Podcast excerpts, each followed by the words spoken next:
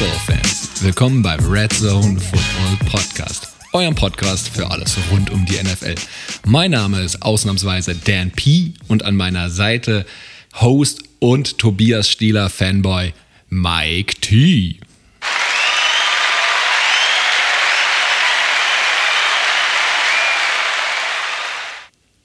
Servus Mike. Servus Daniel, einen wunderschönen guten Abend wünsche ich dir. Einen wunderschönen guten Abend mit diesen verdrehten Rollen diese Woche. Ja, leicht verdreht. Sagt uns Bescheid, welches Intro findet ihr lieber? Soll das der liebe Daniel von nun an immer machen? Ja, habe ich ein bisschen, muss ich mich nicht so reinsteigern, so reinhängen? Oder soll ich es von nun an wieder machen? Sagt uns gerne Bescheid.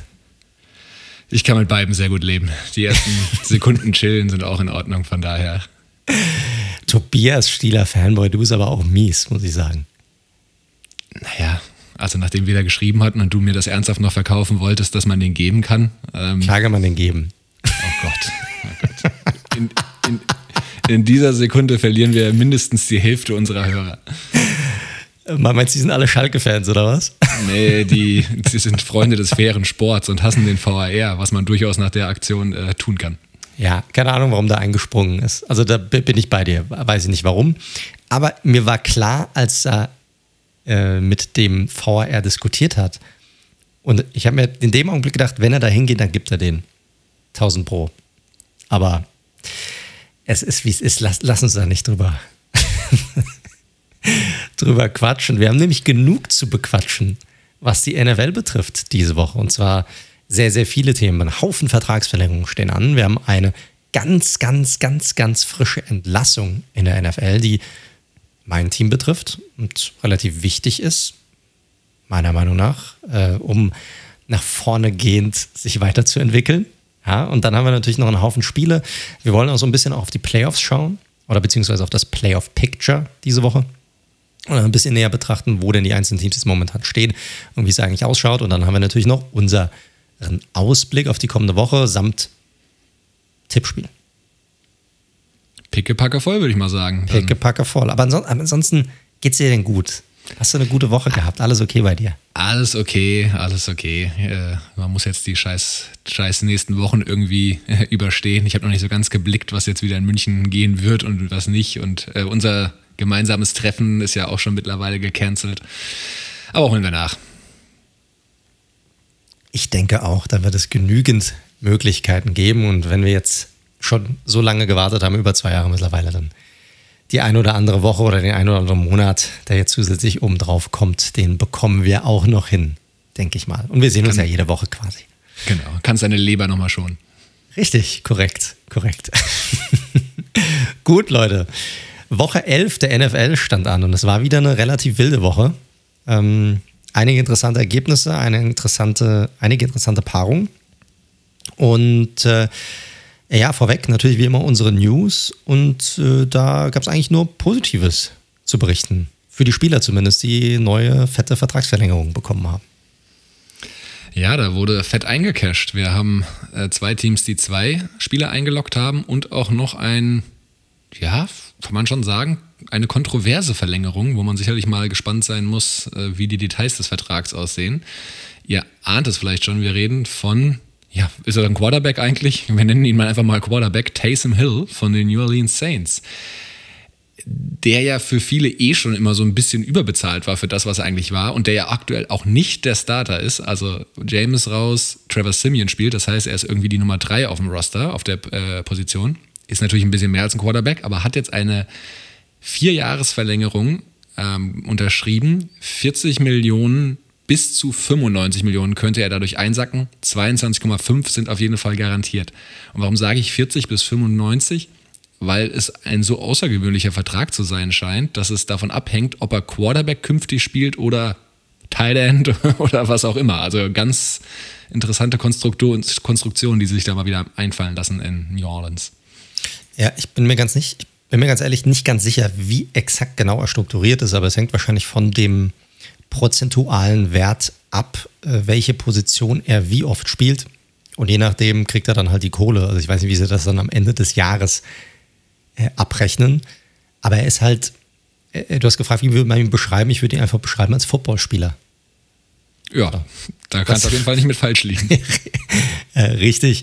Saints-Fans, die das nachvollziehen können, diesen neuen Vertrag, die gehen rein mit der Argumentation, ja, er sparte ja hier auf der einen oder anderen Position vielleicht nochmal den extra Spieler, den du dann dazu geholt hättest, weil er Running Back spielen kann, weil er Receiver spielen kann, weil er bei Special Teams unterwegs sein kann, weil er Quarterback spielen kann.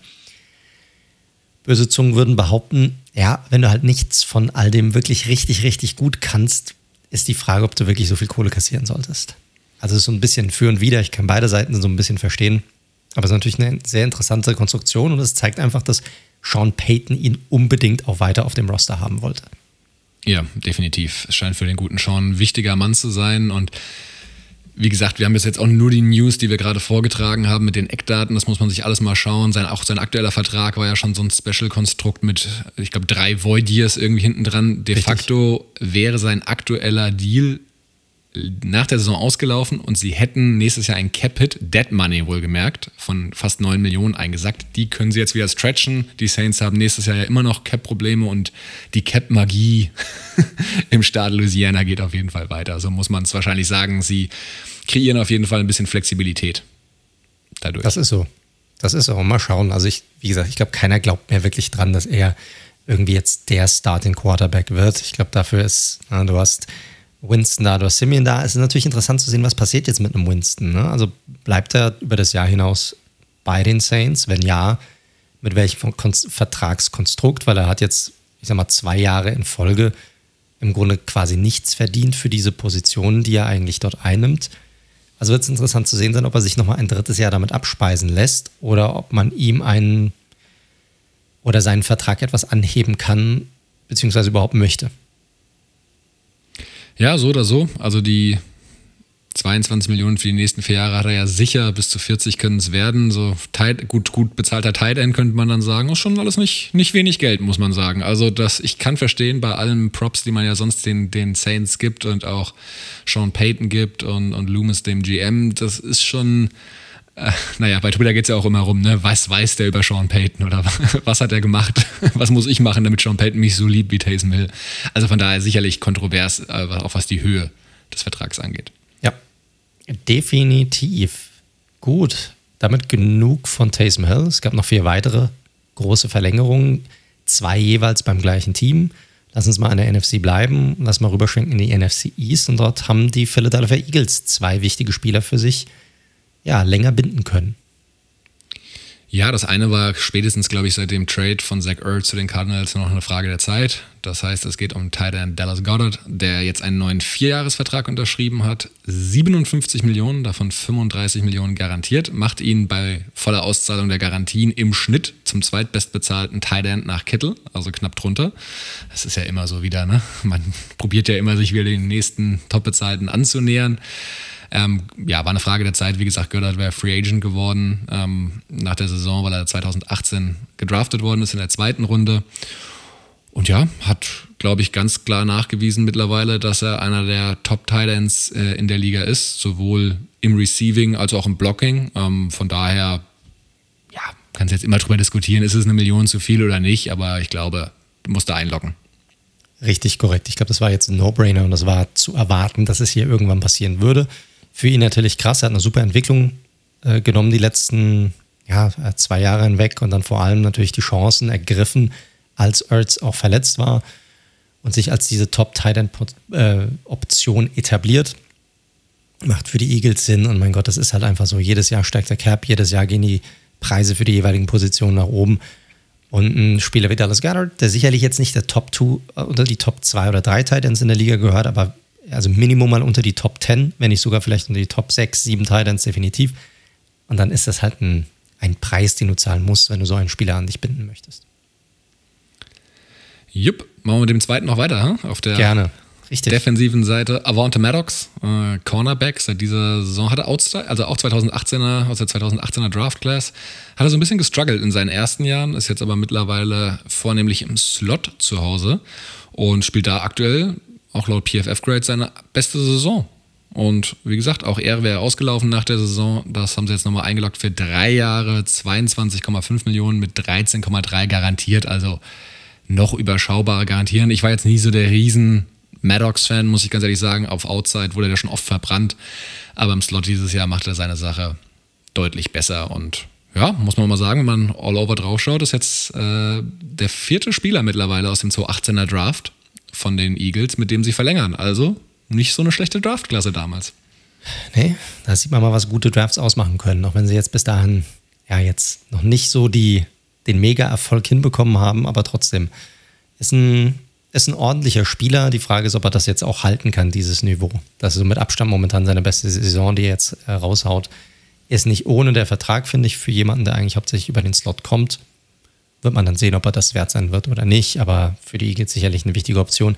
Weil äh, Secondary war ja vor der Saison eh schon so eine äh, Fragezeichen bei denen.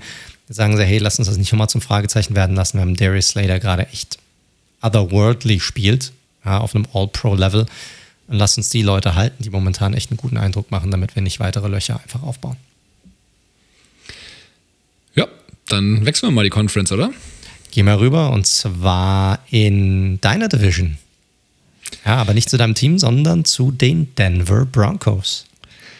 Ja, und die haben ihr äh, Receiver-Core für die nächsten Jahre jetzt mal eingeloggt, muss man sagen. Jerry Judy und KJ Hamler, die spielen ja eh noch ein paar Jahre auf ihrem Rookie-Vertrag und die anderen beiden bekannteren aus dem Receiving-Core, namentlich Cortland Sutton und Tim, Tim Patrick, haben jetzt beide innerhalb von ja, drei, vier Tagen ihre Verträge verlängert und auch Big, Big Money. Also Cortland Sutton, vier Jahresdeal, knapp 61 Millionen Dollar, fast 35 davon garantiert.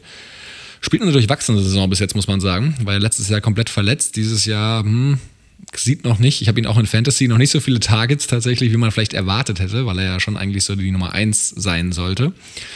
Und deswegen hat mich jetzt der Zeitpunkt schon überrascht. Ähm, aber naja, er ist all over natürlich ein super Receiver, muss man sagen. Aber er ist, hat seit seiner Verletzung noch nicht, er ist noch nicht an das Level rangekommen, was er vor der Verletzung hat.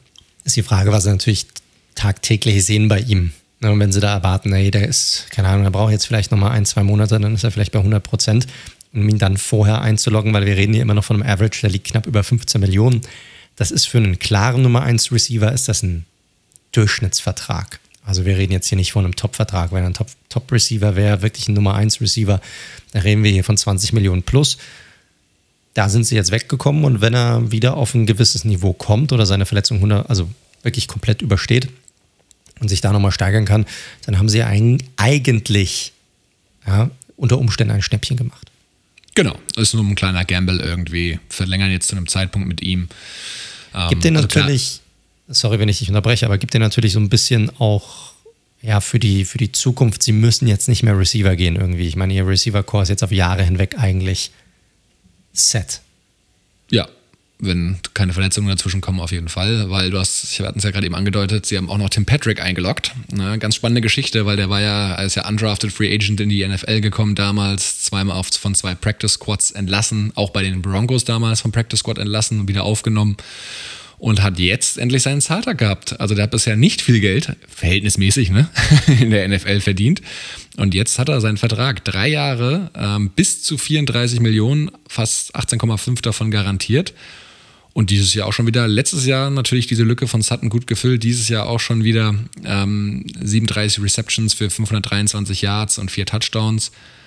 Also coole Story. Äh, so eine Story, die man immer wieder sieht und den Vertrag hat er sich auf jeden Fall verdient. Ist nicht wenig Geld natürlich. Und wie gesagt, bei den Garantien muss man alles schauen, was am Ende dann das konkret bedeutet. Aber er hat gezeigt. Ähm, kreiert sehr viel Separation immer. Ist da ganz vorne mit dabei in der Liga und ja, nette Geschichte. Ja, ich liebe solche Stories, man. Undrafted Free Agents, man, die dann in die Liga kommen, die nicht gedraftet wurden und dann wirklich über harte Arbeit immer wieder ins nächste Camp und ins nächste Camp und gucken, dass du irgendwie auf dich aufmerksam machst und dann deine Chance irgendwie nutzt. Und das hat er getan und ich freue mich für den Kerl. Also es ist eine, ist eine geile Story und ich glaube, der kann, ja, der kann sagen, hey, ich habe es wirklich gepackt, ich habe es wirklich geschafft, weil, hey, diese 18,5, die kann ihn niemand mehr nehmen. Und damit hat er eigentlich ausgesorgt. Tipptopp. Super. Also kann man ihn nur dazu beglückwünschen. Und er ist eine absolut grundsolide bis gute Option. Man kann sie sowohl auf der Outside einsetzen, als auch als dritten Receiver in, in dem Slot. Macht er echt gut. Deshalb cool für ihn. Freut mich. Ja, haben eigentlich alles so, was man sich im Receiver-Core begehrt. Den Big Body Receiver mit Sutton, äh, Jerry Judy, krasser Roadrunner, ähm, Tim Patrick, wie gesagt, der, auch ein guter Roadrunner, kreiert viel Separation. KJ Hamler, der Speedstar, ist ein all-around durchdachtes Receiving-Core, kann man nicht anders sagen. Fehlt nur noch der Quarterback. ja, das, das ist so. Da hast du recht. Beziehungsweise nicht ganz unrecht. Gut, aber ich glaube, das war's von den, von den News, die wirklich ankamen. Ich glaube, die anderen News, die werden wir jetzt gleich mit dem Monday Nighter, den wir gleich besprechen, durchgehen.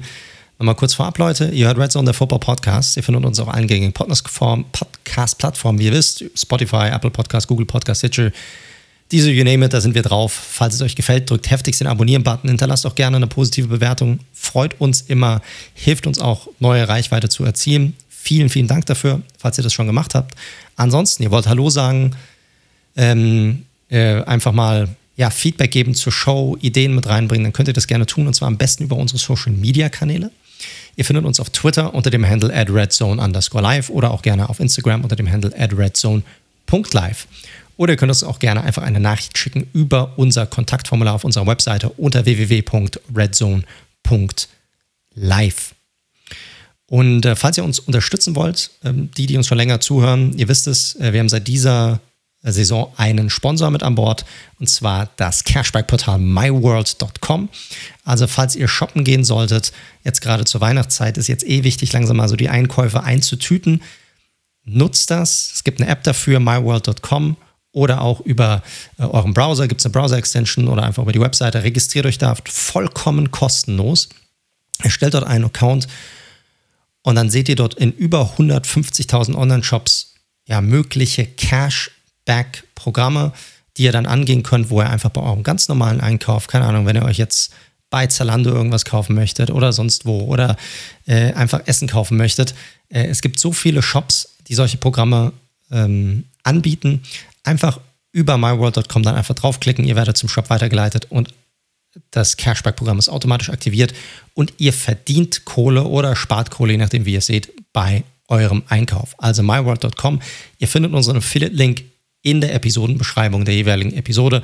Zum Beispiel auf Spotify einfach auf die Episode klicken, Beschreibung mehr und dann findet ihr es da unten, da ist der Link draufklicken. Dann wissen ihr, kommt über uns, lässt uns gut aussehen, lässt den Podcast gut aussehen, hilft uns dabei, weiter Content zu kreieren.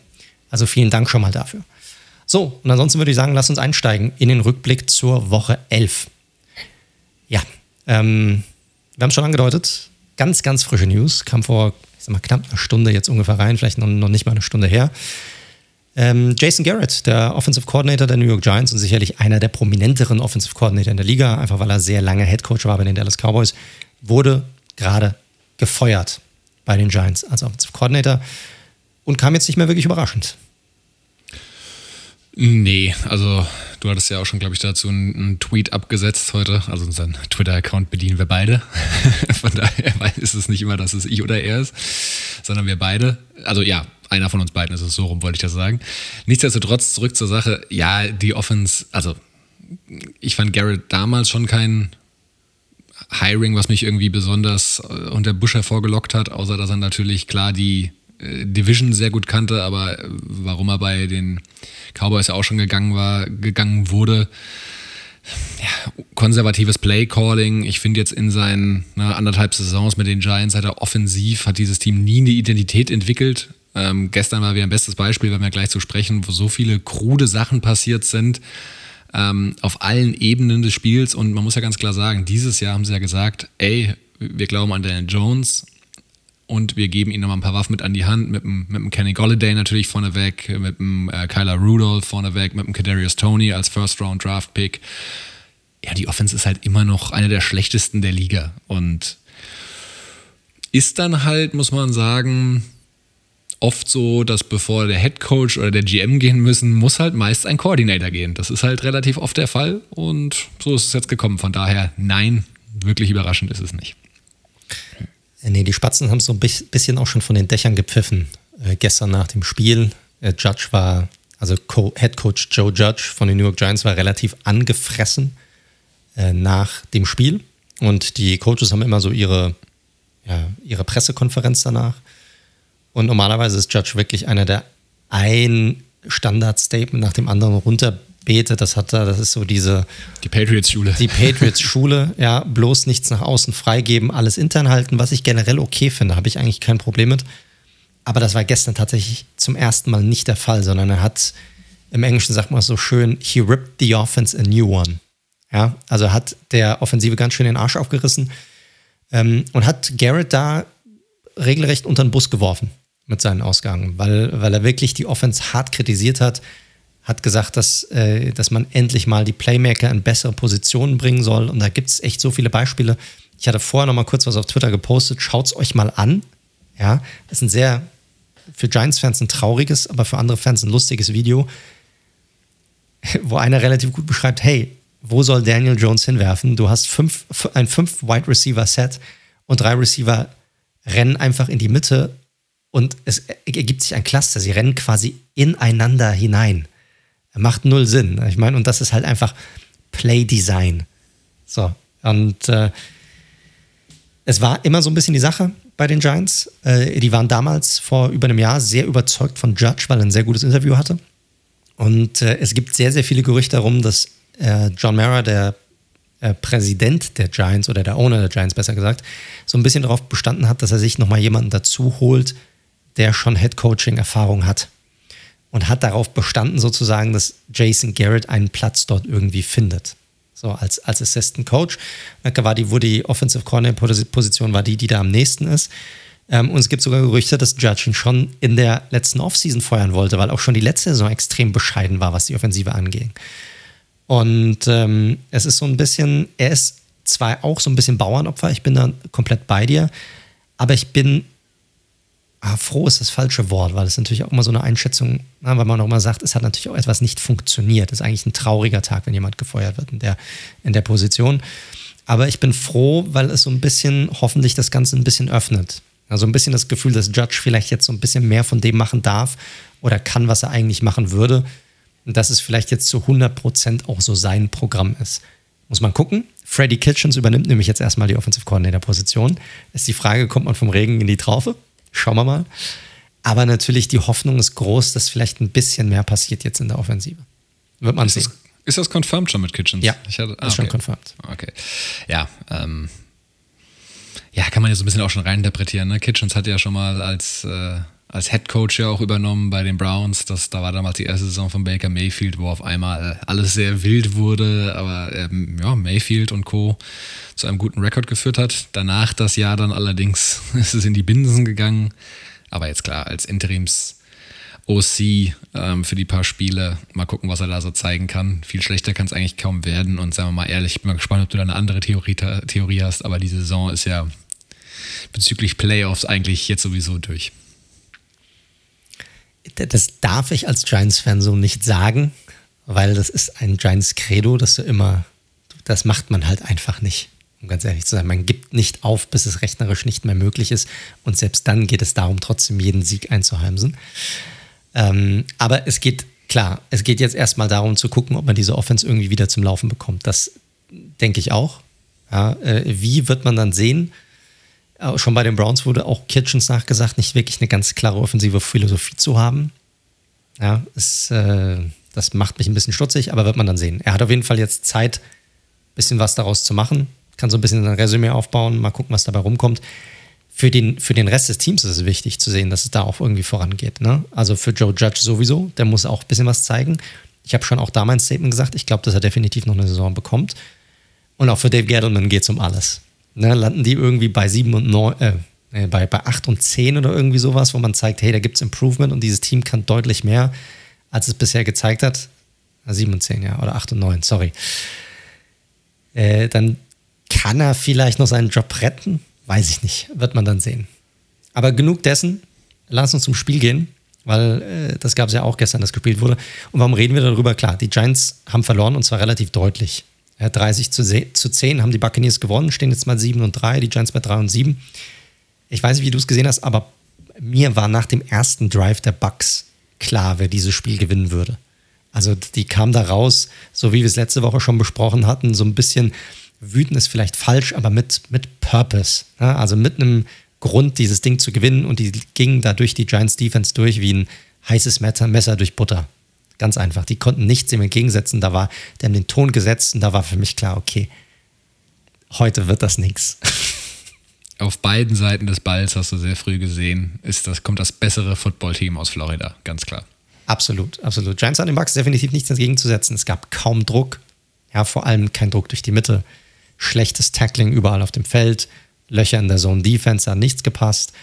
Äh, Brady hätte in der Pocket quasi ein Spiegelei braten können äh, wurde aber den Ball trotzdem sehr schnell los. Ja, das ist ja auch so ein Ding bei ihm. Ne? Wenn du keinen Druck kreierst, äh, wird den Ball sehr schnell los. Zerstörte die Giants vor allem underneath und durch die Mitte des Feldes. Sehr, sehr lange Drives. Die Bucks am Ende auch mit dem, bei der Time of Possession deutlich vor den Giants. Mit, äh, die hatten 36 Minuten lang den Ball, die Giants nur 24. Ganz kurz hatten die Giants mal im Spiel die Möglichkeit, ein echtes Game draus zu machen, als äh, Brady die Interception warf, relativ früh beim Stand von 10 zu 3 für die Buccaneers. Und äh, die Giants glichen dann aus mit einem Touchdown auf Andrew Thomas, den Left Tackle. Das war übrigens der einzige Touchdown für die Giants an diesem Tag, ne? auf einen Tackle. Und, äh, aber man konnte sowohl offensiv als auch defensiv einfach nicht wirklich mithalten. Und damit ist eigentlich alles zu diesem Spiel gesagt. Also das war halt einfach, da ging gar nichts. Für die Bucks war es wie erwartet so ein bisschen das Bounceback-Spiel. Es war jetzt nicht alles perfekt, muss man sagen. Aber es war so äh, einfach souverän und es hat äh, gegen die Giants auch einfach komplett ausgereicht. Ähm, Mike Evans hat ein gutes Spiel gehabt, wurde oft gesucht, war auch der Top-Receiver, hat sechs seiner elf Targets gefangen für 73 Yards und einen Touchdown. Gronk, Gronk kam ja zurück, auch nach seiner Verletzung. Da hat man auch gesehen, was er auch für seinen Teil noch zum Spiel beiträgt. Er hat Brady definitiv gefehlt. Hat auch sechs Receptions für 71 Yard, Yards. Running Game war jetzt nicht so prickelnd bei den Bucks, aber ausreichend, auch mal das ein oder andere First Down rauszuholen. Und bei der Defensive ich muss schon sagen, ohne Wehr in der Mitte ist er eine andere. Also sieht man erstmal, was er so mit reinbringt. Ähm, Druck war zwar schon da, aber ich sag mal selten wirklich etwas Zwingendes. Mehr O-Line-Probleme meiner, meiner Meinung nach als wirklich krasser Druck, den die Buccaneers über das ganze Spiel irgendwie kreieren konnten. Und äh, ja, dann kommen wir eigentlich schon auch zu den Hauptproblemen der Giants. O-Line war eine Katastrophe, gerade die Interior. Surprise, ähm, surprise. Ja, surprise, surprise. Offensive Gameplan war erneut nicht wirklich erkennbar. Ja, also es war fürchterlich einfach und ne, Garrett wurde jetzt auch daraufhin gefeuert. Und man muss auch sagen, Daniel Jones war auch einfach schlecht. Ja, unter Druck auch extrem schwach. Also gibt es ähm, Statistik, er hat am Ende des Tages auch nur knapp unter 170 Yards, für die er geworfen hat. Wenn er eine clean Pocket hatte, hatte er eine Completion Rate von fast 90 Prozent. Wenn er unter Druck stand, Completion Rate von gerade mal 35 Prozent unter Druck. Es gibt Quarterbacks in der NFL, die sind unter Druck einfach stark. Er ist keiner davon. Das muss man einfach so sagen. Ja, ich habe äh, jetzt zum ersten Mal seit Wochen ähm, auch mal wieder den, den, den Manning-Cast sozusagen mir reingezogen zu dem, zu dem Spiel. War auch schon ganz interessant, so gerade die Szenen, als er da die Interceptions, die eine Interception war ja wirklich. Das, das war Slapstick, Mann. Das war Slapstick äh, wo er dann im Endeffekt äh, schöner Nugget, es haben ja Andrew Thomas als O-Liner hat ja den, den Touchdown gemacht und äh, was war das? Wer hat den, den, den Reception? Ein Defensive Tackle oder was? War ein war Defensive Tackle, ich weiß, ich komme jetzt aber auf den Namen nicht, aber es war, glaube ich, das erste Mal in der Geschichte der NFL, dass ein Offensive Lineman einen Touchdown und ein Defensive Tackle eine Interception hatte in dem gleichen Spiel. Die über 300 Pfund biegen, beide. also schwere Jungs. Nee, also wirklich ja, ist krass für Jones, ne? Also ich habe, wir haben es ja gerade eben schon angesprochen, er hat ja einiges gezeigt und ich würde auch sagen, dass er bis dato auch seine beste Saison gespielt hat. Aber klar, wenn da keine Identität ist in der ganzen Offense und du weißt auch nicht, wofür das Team, was die DNA ist, wofür die stehen wollen, dann struggelt natürlich ein immer noch junger Quarterback natürlich auch extrem und er hilft dir halt nicht darüber hinweg gerade. Das muss man auch sagen. Nee, nicht wirklich, nicht wirklich. Es ist halt, also irgendwie komisch, ne? Du hast gesehen, Shermer war jetzt kein guter Head Coach, aber war ein ordentlicher Offensive Coordinator und du hast gesehen, dass er in seiner Rookie-Saison, ich sag mal, offensiv an sich, wenn du jetzt nur die Statistiken anguckst, Touchdowns und so weiter, da hat er eigentlich offensiv seine beste Saison gehabt. In, in dem Jahr, wo Shermer noch Head Coach war. Er hat ja fast den Rookie-Touchdown-Record in dem Jahr auch noch gebrochen gehabt. Ähm, knapp, ich glaube, war ein Touchdown-Pass hinter Baker Mayfield. Ähm, und da hat er offensiv eine richtig gute Saison gehabt. Aber wenn du jetzt mal die letzte Saison nimmst, unter Jason Garrett diese Saison, da ist ja offensiv, kommt da ja nichts zustande. Also er hat ja kaum Touchdown-Pässe. Kaum mal ein Spiel, wo du sagst, ich meine, andere Quarterbacks, andere Offensiven, da geht ein Quarterback 270, 280 Yards im Schnitt, die die werfen. Ich habe jetzt Jones durchschnittlich im Kopf, aber ich würde sagen, wenn er gerade so um die 200 liegt, dann ist das noch gut. So. Ja, ich erinnere mich und, nur an das Saints-Spiel, war das einzige, was ich so im Kopf habe, wo er, glaube ich, äh, 350 oder so geworfen hat, richtig, aber ansonsten war es schon richtig. immer sehr wenig. Und das ist viel zu selten, ne? für jemanden, der eigentlich auch sehr gute Werte hat, was, die, was den Deep Ball angeht und Würfe in, in die Tiefe angeht, ist das zu wenig, was sie, was sie dort probieren zu machen. Ich meine, auch in dem Spiel Kenny Golladay, Mann, der, der wurde, der kam zurück. Da haben sich alle drauf gefreut, endlich mal drei Wochen. Er hatte ja die Bye Week, wo er sich ausruhen konnte. Er war davor, wurde dann auch schon wieder ähm, äh, gesund, hat gesagt, es, ist, es hat sich jetzt schon lange nicht mehr so gut gefühlt in der Saison. Zwei Targets gesehen im gesamten Spiel. Geht halt nicht.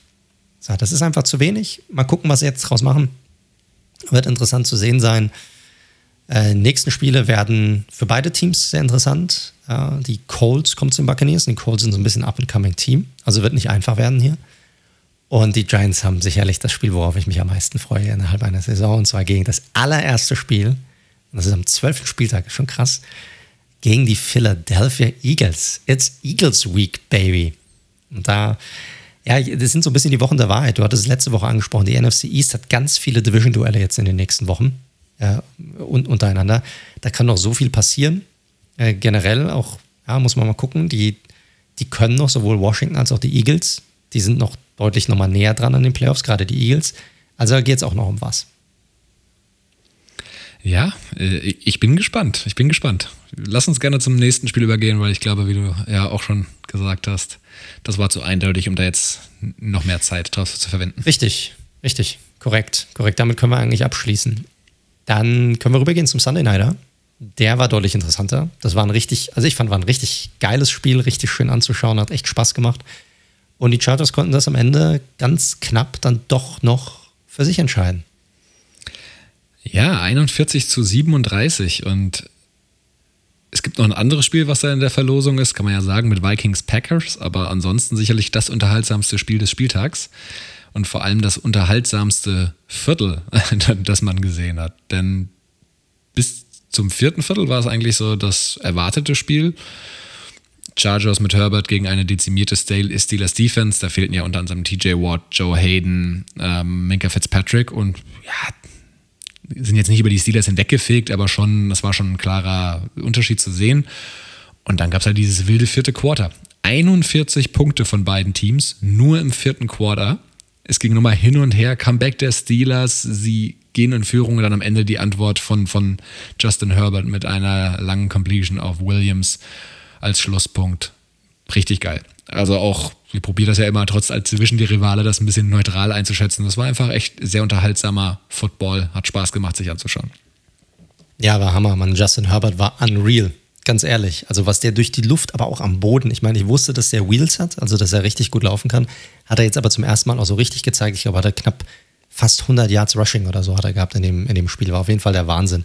Hat mal seine Beine ausgepackt ähm, und dann durch die Luft auch noch so akkurat einfach ein geiler Quarterback. Ja, dann bleiben wir doch gerade bei ihm. Ähm, weil du hast angesprochen, durch die Luft äh, brutal aggressiv und gut gewesen. Drei Touchdowns, 382 Yards. Dazu eben, wie du schon angesprochen hast, Career High. Äh, 100 waren es nicht, aber 90 Yards Rushing, also überragend natürlich.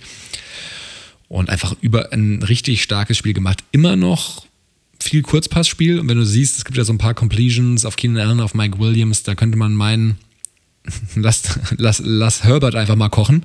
Der kann, glaube ich, auch noch mehr äh, tiefe Würfe machen. Ähm, aber nichtsdestotrotz natürlich ein überragendes Spiel von ihm wieder, muss man ganz klar sagen. Wie man bei dabei so ein bisschen runterfällt bei dieser ganzen Herbert Mania ist Austin Eckler, der ja auch eine überragende Saison spielt.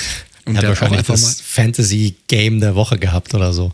Ja, ich habe witzigerweise einen gesehen, der hatte äh, Austin Eckler und äh, Taylor im Team und hat sein oh, Matchup wow. ver aber verloren.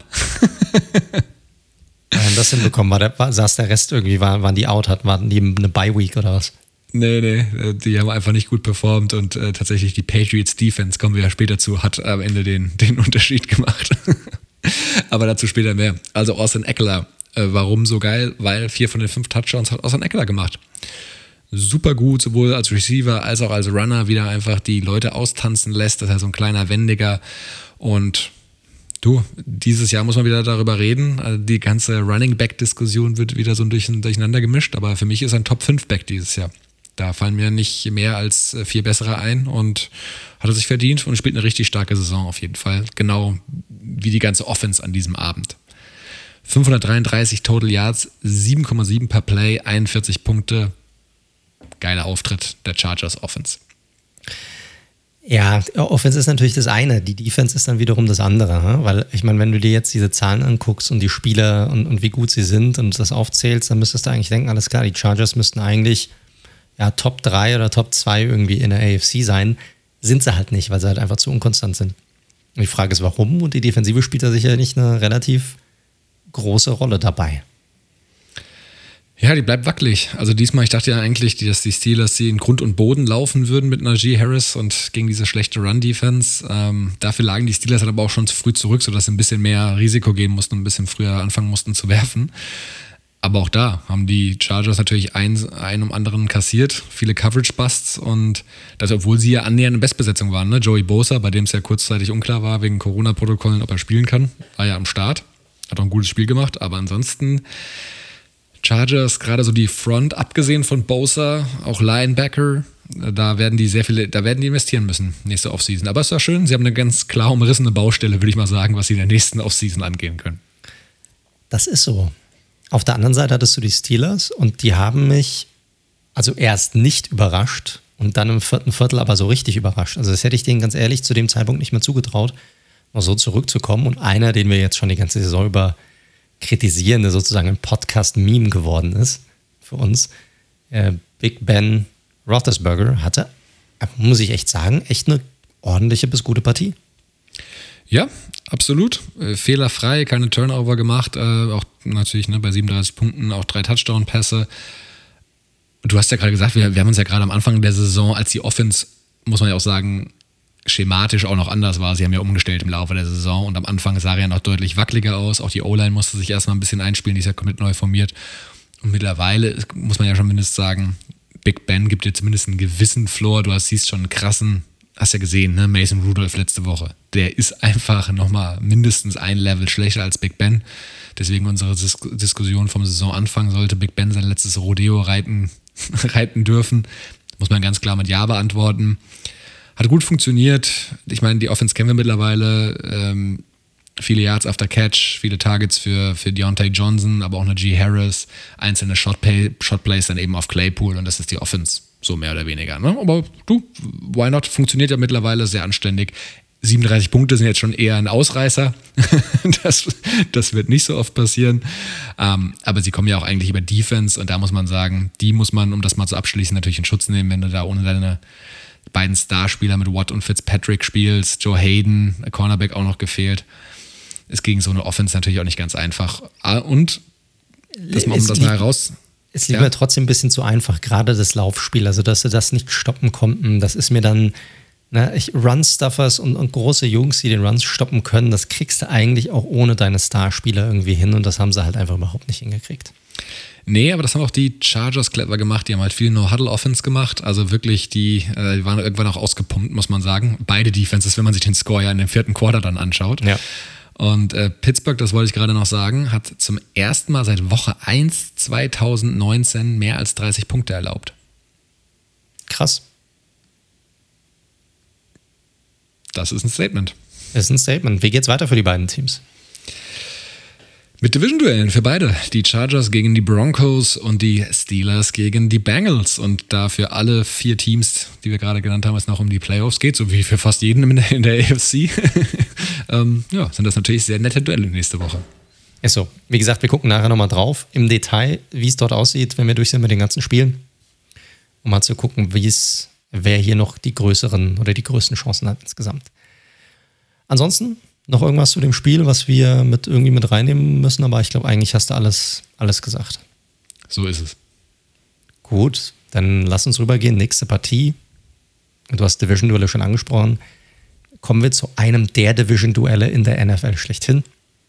Historisch basiert auf jeden Fall zwischen den Minnesota Vikings und den Green Bay Packers.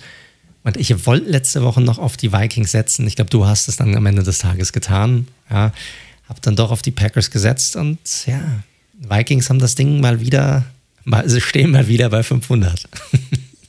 haben Sinn bekommen.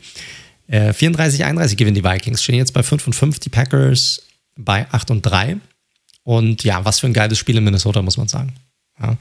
Äh, Spannung über das gesamte Spiel hinweg, also nicht so wie bei den Chargers und den Steelers, das eine Team geführt hat, sondern hier ging es wirklich echt hin und her. Äh, gute Offensiven, Führungswechsel, spektakuläre Plays und dann natürlich ein Heartbreak-Finish. Also alles, was ein gutes Spiel braucht, war hier dabei. Äh, am Ende war äh, ein Field Goal, das den, war es ein Field Goal, das den Unterschied ausgemacht hat.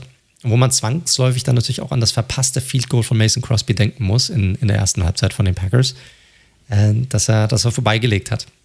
Der hat allgemein eine relativ schlechte Serie gerade, muss man sagen. Das ist so, das ist so. Ähm, Packers in der ersten Hälfte generell mit vielen Problemen von Aaron, äh, Aaron Rodgers. Ähm, kann man so ein bisschen spekulieren. Ne? Er hatte jetzt quasi fast einen ganzen Monat nicht mehr trainiert gehabt, ne? durch diese ganze Corona-Diskussion und dann war er verletzt und so weiter und so fort. Dass das vielleicht immer noch eine Rolle spielt. Er trägt ja auch diese Verletzung auch immer noch so ein bisschen mit sich, mit sich rum. Äh, die zweite Halbzeit, da sah dann aber äh, schon wieder ganz anders aus. Also Vikings gehen mit 16-10, ähm, mit einer 16-10 Führung in die Halbzeit rein, kommen raus, legen einen richtig geilen Drive hin, auch, auch ziemlich langen Drive für ein 23-10 und man denkt, die haben eigentlich alles unter Kontrolle. Und danach kommen eigentlich nur noch die Packers. 14 Punkte in Folge und teilweise auch echt viel Glück für die Vikings, dass da nicht noch mehr rumgekommen ist für die Packers. Ja, es geht hin und her, Vikes wieder mit der Führung. Und dann ja, Packers zwar mit dem Ausgleich am Ende, 31-31 und einem Mega-Play von Rogers auf äh, Marquez Valdez Scantling für 75 Yards, aber halt auch immer noch über zwei Minuten auf der Uhr. Hättest du da, weil ich danach so eine Diskussion gelesen habe, naja, ein smarter Spieler kniet vorher ab vor der Endzone dann? Fand ich gewagt bei dem Play, ehrlich gesagt. Also, weil du oh. brauchst ja schon noch einen Touchdown, äh, um auszugleichen den brauchst du ja so oder so. Eben. Ich meine, was machst du dann? So, und, und dann. Hast du halt vier Versuche, um in die Endzone zu kommen und die Overtime nicht zu retten. Oder halt ein Two-Point-Conversion zu probieren. Ich weiß nicht, ob du das in dem Augenblick machst, vor allem, weil du halt nicht, weil, ich meine, guckst du dich die ganze Zeit um? Ne? Ich meine, was ist, wenn ein Spieler kommt und er erwischt dich dann noch irgendwie, weil der halt irgendwie, ah, keine Ahnung, da kann zu viel passieren, dass du vielleicht den Ball dann doch nochmal irgendwie fummelst oder irgendwie sowas, keine Ahnung. Würde ich nicht machen. Ich wäre auch, in die, wär auch in die Endzone gerannt. Ja, äh, absolut. Ja. Ähm, ja, auf jeden Fall, die Vikings hatten dann noch ich, so knapp über zwei Minuten, dann waren noch auf der Uhr. Und äh, dann legen die Vikings halt echt noch teilweise einen guten, aber auch echt einen Teil einen glücklichen Drive hin. Ja, da war dieser eine Pass dabei auf Adam Thielen, fast schon ein dummer Pass, weil der war eigentlich fast der eigentlich direkt zum Cornerback Rasul Douglas, der aber irgendwie keinen Plan hatte, wo er war und wo der Ball war. Also es war echt konfus, wie er da dann sich quasi umgeblickt hat, weil er nicht raffte, was passiert ist. Und dann hat auf einmal Adam Thielen den Ball, rennt das Feld runter, bringt die Vikings in eine sehr gute Position. Und äh, am Ende ist das Ding dann durch, dank des Field Goals. Und die Vikings gewinnen das 34-31. Cousins hatte eine, eine gute Partie 24 von 35 für 341 Yards, drei Touchdowns. Super Spiel, aber wenn man ehrlich ist, waren da auch echt einige Turnover-worthy Plays dabei über das Spiel hinweg. Er hatte den Fumble, dann die Interception, die zurückgenommen wurde, ja, wegen eines Penalties, da hat er Glück gehabt.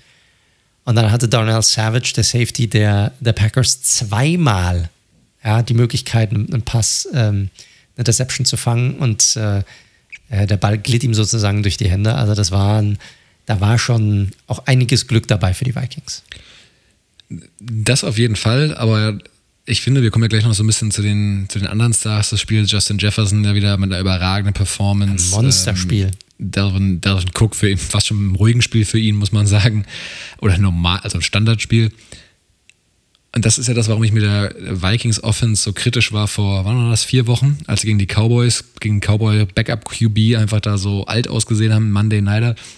Weil diese Offense, und das, da, da muss man jetzt auch nicht der Super-Experte für sein, mit den Playmakern, die sie haben, auf den Skill-Positionen und Cousins, der es ja auch immer wieder zeigt, ne, wenn er nicht nur Dink and Dunk spielt die ganze Zeit, kann das halt echt eine coole Def äh, Offense sein und über Mike Zimmer Defense brauchen wir eh nicht reden. Ne? Und dann, deswegen finde ich, die halten sich halt oft irgendwie einfach zurück und dann habe ich lieber so ein Spiel, wo Cousins mehr Risiko eingeht und ich gebe dir recht, durchaus ein, zwei Turnover mehr haben hätte können. Ähm, also unabhängig davon, dass es deutlich unterhaltsamer ist, sich das anzuschauen.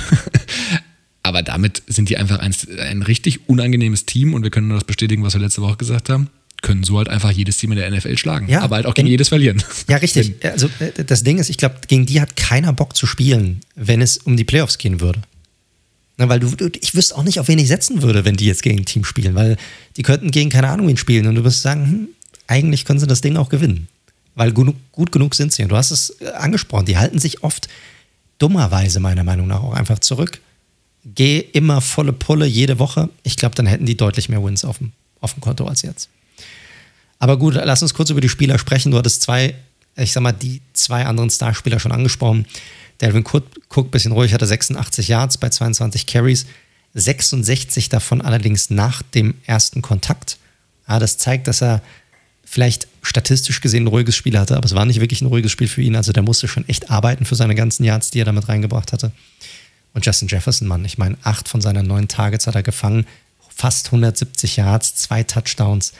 Alter Schwede, was der abreißt jetzt die letzten paar Wochen, ist echt, ist echt der Wahnsinn. Ähm, kommen wir zu den Packers. Da gab es auch einen Wide Receiver, der ein richtig gutes Spiel gehabt, ne? Devante Adams. Äh, der hat sieben von acht seiner Targets gefangen, 115 Yards, auch zwei Touchdowns. Der vorhin angesprochene Marquez Valdez Scantling hatte 123 Yards und einen Touchdown bei vier Receptions. Ist erstmal geil, hat aber auch nur 40% seiner Targets gefangen. Also vier von zehn, was wiederum nicht so geil ist. Also er hätte nochmal deutlich mehr bei rumkommen können. Liegt auch an Rodgers. Wie gesagt, er hat eine richtig schlechte erste Halbzeit gehabt. Nur, dann, nur um dann in der zweiten Halbzeit 10 von 11 an den Mann zu bringen für fast 200 Yards und drei Touchdowns. Also der Mann hatte eine richtig gute zweite Halbzeit. Der, der wollte was beweisen, sagen wir es Ja, mal so. war- War wieder so ein bisschen äh, Vintage Rogers, ne? Viel Ja. so gescrambled, Plays verlängert, teilweise auch extrem lange Zeit gehabt und dann doch hier einmal das Spiel auf Thailand Degora, einmal auf Adams. Äh, ja, das ist halt das, warum man Aaron Rodgers ja auch so gerne zuschaut. Da waren wir richtig, das waren improvisierte Sachen, das war nicht geschemt. Richtig. Ich will den Vikings gar nichts wegnehmen, weil sie haben gut gespielt, aber die Packers am Ende auch einfach mit vielen ja, selbstgemachten Problemen. Du hast den, ähm, das äh, Field Goal angesprochen, das Crosby verschossen hat. Penalties, acht Penalties für über 90 Yards, die sie mit drin hatten. Äh, darunter unter, unter anderem dieser eine Roughing the Passer Penalty. Ähm, Interceptions, die nicht, äh, die welche hätten sein können, die keine wurden. Also da waren genug dabei und genug Möglichkeiten, Opportunitäten hier für die Packers das Ding auch zu gewinnen und haben es halt einfach nicht getan. So, und damit, wenn wir jetzt das Ganze zusammenfassen, gut, die Packers sind weiterhin ganz klar die Nummer eins in ihrer Division. Ja, ich meine, die sind immer noch zwei, drei Spiele sogar jetzt vor den, vor den Vikings immer noch trotz der Niederlage, aber die Vikings mit dem 5 und 5 wieder voll im Playoff-Race mit drinne. Und nächste Woche wird auch wieder ein interessantes Spiel. Die müssen gegen die Niners ran. Die wollen auch weiterhin im Playoff-Race drin sein. Also es ist eine enge Geschichte. Und die Packers müssen zu den Rams. Also auch das ist ein wichtiges Spiel für beide Teams. Ja, kann man, kann man nicht anders sagen. Da gerade Niners, Vikings, das ist wirklich schon wirklich entscheidend, muss man sagen, äh, für den weiteren Kampf um die Playoffs. Äh, Ich glaube, das werden wir jetzt jede Woche sagen, ganz ehrlich zu sein, weil die Division ist so eng. Ich habe mir vorhin kurz mal die AFC und die NFC angeguckt. Das ist natürlich total unterschiedlich. Ja, momentan äh, in der NFC, wenn, ja, es könnte, könnten, es könnte passieren, dass zwei 500er Teams in die Playoffs kommen, wenn es so weitergeht. Es gibt doch keine 500er Teams mehr. Daran kannst du dich Ja. einfach nicht gewöhnen. Ja, kann ich 9 auch und nicht. 8er Teams meinst du? Ja, zum Beispiel. Oder sogar 8 und 9er Teams, das ist auch möglich. Ja, da glaube ich aber nicht dran. Da glaube ich nicht dran. Naja, die, äh, guck dir mal die Records in der AFC an. Die sind so viel besser. Du, deine, deine Raiders werden in der NFC in den Playoffs. Momentan. da kommen wir später noch zu, dass die da Gut. aktuell nichts verloren haben. Aber äh, das, das war's vom Spiel. Einfach geile, geiles Spiel. Falls ihr euch nochmal an, anschauen wollt, zieht es euch gerne rein. Kann man nichts mit falsch machen. Genau wie beim Chargers Steelers Game. Das, das ist Football, der Spaß macht. Also da, da kann man ruhig nochmal reinschauen. So ist es. Dann kommen wir doch mal zu einem Spiel, das meine Erwartungen zumindest offensiv nicht ganz erfüllt hat, muss ich ehrlich gesagt sagen. Naja, wir, jeder hat wohl gedacht, das würde ungefähr so laufen wie bei den letzten beiden Spielen, die wir jetzt durchgegangen sind. Aber es lief dann doch ein bisschen anders. Exakt, exakt. Wir reden von dem Spiel Chiefs gegen Cowboys, das die Chiefs mit 19 zu 9 für sich entschieden haben. Und ja, ich hatte es ja gerade schon gesagt, es war leider zumindest offensiv nicht das erwartete Topspiel. Ähm, gerade weil Prescott, kommen wir später noch zu, auch echt seine Probleme hatte. Aber die Chiefs haben das echt relativ locker vom Start weg für sich entscheiden können ohne jetzt offensiv dabei auch groß glänzen zu müssen. Duck hatte ich ja gerade eben schon angesprochen. 28 von 43 für 216 Yards, kein Touchdown, drei Turnovers am Ende, ein Passer-Rating von unter 58. Mahomes 23 von 37, 260 Yards, kein Touchdown, auch äh, zwei Turnover, ein Passer-Rating von ein bisschen besser 72. Patrick Mahomes übrigens, das haben wir ja schon mal angesprochen, der hat jetzt ein Passer-Rating von unter 75 für das zum fünften Mal diese Saison. In seinen vorigen 50 Career Games hatte er zwei Spiele. Also das nur mal vorneweg. Die Chiefs sind zurück in der Spur, was die Ergebnisse angeht und gerade was die defensive Seite angeht. Aber vielleicht, vielleicht Mahomes spielt noch lange nicht auf dem Level. Ja, vielleicht um den Satz noch mal ganz kurz zu, äh, zu vereinfachen. Also diese Saison lag er schon fünfmal unter dem Passer-Rating von 70, hast du gesagt, ne? oder 75. 75, genau. Und das eben vorher in, 50, in den vorherigen 50 äh, Spielen nur zweimal gelungen. Das hast du jetzt sehr vereinfacht, ja. ja, so ist es, so ist es. Also, Kernaussage ist ja relativ klar, Mahomes spielt weiterhin keine Mahomes-eske Saison. So muss man das sagen. Ja, beide hatten irgendwie Probleme in diesem Spiel. Ne? Also die Quarterbacks, die ganz die Offensiven sahen einfach nicht gut aus. Es war ein Defensivstruggle. Also beide Defensiven haben echt stark aufgespielt, muss ich sagen. Der Druck auf beiden Seiten, wir kennen es jetzt mittlerweile auch von den Cowboys, ne? die sehen jetzt schon, also Druck können sie aufbauen über Parsons, der eine Wahnsinnssaison spielt, muss man sagen. Ich glaube, der hat jetzt mittlerweile schon acht Sacks, weil er ja auch und wird überall eingesetzt. Aber auch die Chiefs kommen, das ist so ein bisschen äh, klassischer Steve Spagnolo. So langsam, je später die Saison wird, umso, umso besser werden die Defensiven bei ihm. Und so langsam, auch was den Druck angeht, legen die Chiefs zu. Ja, ja, bei Twitter geht schon wieder dieses schöne Meme rum von diesem Pferd, was irgendwie so von einem Kind am Anfang gemalt wird oder von dem Ende ein richtig schönes Pferd ist. Und das war wieder hier Specs Defense, ersten sechs Wochen und dann irgendwie ab Woche sieben. Und genau so ist es. Aber bleiben wir nochmal kurz bei den Cowboys, bevor wir zu den Defense, äh, Defensiven kommen, die auf jeden Fall das Spiel entschieden haben. Cowboys, muss man fairerweise sagen, die mussten ja auf Amari Cooper verzichten, auf ihren Left Tackle Tyron Smith, der immer noch ein Difference Maker ist. CD Lamp ist innerhalb des ersten Viertels noch ausgefallen. Ja, und dann kam sie halt nie so richtig ins Rollen, muss man ganz klar sagen. Elliott wird äh, dann ja auch noch angeschlagen. Und dementsprechend der ganze Gameplan, den sie so zurechtgelegt hatten, konnte dann nicht so umgesetzt werden. Und Dak war halt dann am Ende, wenn seine Top-Spieler sozusagen auf Receiving ausfallen, dann ja, doch irgendwann auch so ein bisschen ratlos, was er da machen soll. Ja, ratlos finde ich ganz gut beschrieben. Er hat mich boah, das wäre jetzt, ist jetzt böse, weil ich meine es eigentlich gar nicht so, auch wenn es die Cowboys sind. Aber er hat mich in dem Spiel so ein bisschen an Big Ben aus den ersten Wochen erinnert, muss ich ganz ehrlich sagen. Weil er war sehr langsam unterwegs. Die ganze Offense der Cowboys war total träge, fand ich. Der einzige Spieler, der mir wirklich gut gefallen hat, war Pollard, also als Running Back, weil der hat so ein bisschen Juice mit reingebracht. Ansonsten fand ich diese gesamte Offense so träge und er muss, hat immer wieder einen Sack kassiert und die Würfe waren nicht akkurat und nicht on point und irgendwie, boah, da war kompletter Wurm drin bei denen. Hat mich so ein bisschen auch an die, an die Performance erinnert, die sie gegen die Broncos schon hatten vor ein paar Wochen. Ja, wobei es hier noch ein bisschen mehr auch der, also wie gesagt, Verletzung, wenn du deinen Star-Tackle und deine besten beiden Receiver ausfallen, das ist dann, sorry, das ist halt schon nochmal ein Unterschied für deine Offense, muss man halt sagen.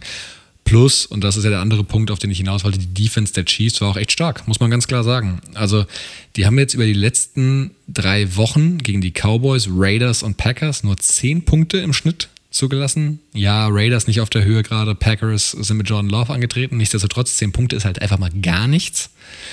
Chris Jones, überragendes Spiel gehabt, dreieinhalb Sacks. Ähm, kurz vor Schluss auch noch diese Pass-Deflection äh, für die nächste Interception, die dann äh, Legarius Need abgefangen hat permanent Druck auf Prescott bei 33% seiner Dropbacks. Also die haben einfach der O-Line und dadurch auch Prescott, Prescott hat kaum Zeit gehabt, richtig zu schaffen gemacht. Und wenn du dann halt nicht die Receiver hast, die, sag ich mal, diese 50-50 Balls gewinnen können, dann sieht eine Offense ganz schnell auf einmal alt aus. Richtig, richtig. Äh, das haben die Chiefs einfach sehr, sehr gut gemacht. Aber auch die Cowboys-Defense fand ich war stark. Also auch die haben es gut gemacht. Ich meine, auf der anderen Seite, Mahomes hatte alle seine Waffen zur Verfügung. Ja, und trotzdem sah der bescheiden aus. Ja, du hast schon angesprochen. Auch da die Cowboys Defense, das muss man ja wirklich sagen, wahrscheinlich so eine der, vielleicht bei mir neben den Cardinals, der größten Fehleinschätzungen vor der Saison. Ich hätte nicht gedacht, als ich da aufs Roster geschaut habe. Da habe ich eine sehr starke Linebacker-Gruppe gesehen und ansonsten habe ich mich gefragt, okay, und DeMarcus Lawrence und was wollen die sonst noch machen? Aber da hat Dan Quinn wirklich was aufge aufgezaubert, muss man sagen. Also Parsons natürlich eine absolut sensationelle Rookie-Saison. Hat jetzt 8 Sacks und schon 40 Tackles in seinen ersten 10 Spielen.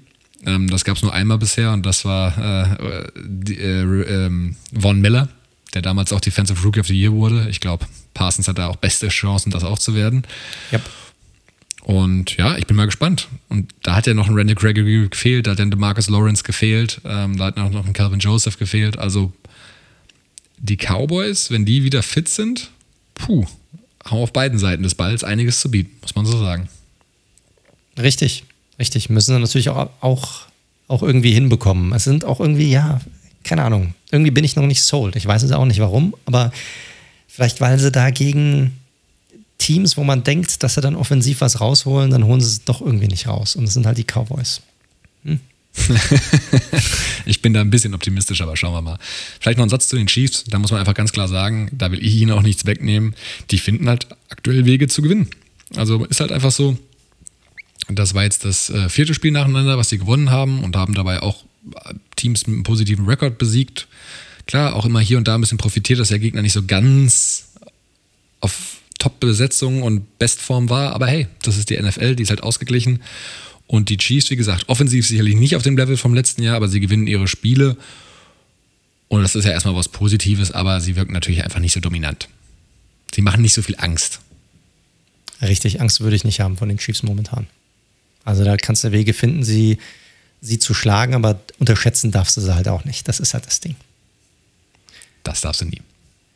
Aber gut, ja, interessant hier, weil natürlich ein AFC-Team gewonnen hat hier gegen ein NFC-Team und auch für die Cowboys sind natürlich auch immer noch ganz klar das stärkste Team in dieser Division, aber auch sie müssen gucken, äh, sie müssen jetzt schon weiter gewinnen. Also sie können sich nicht einfach ausruhen, weil sie haben mit den Eagles ein Team, das so, kommen wir auch noch dazu, den jetzt so langsam im Nacken sitzt, würde ich sagen.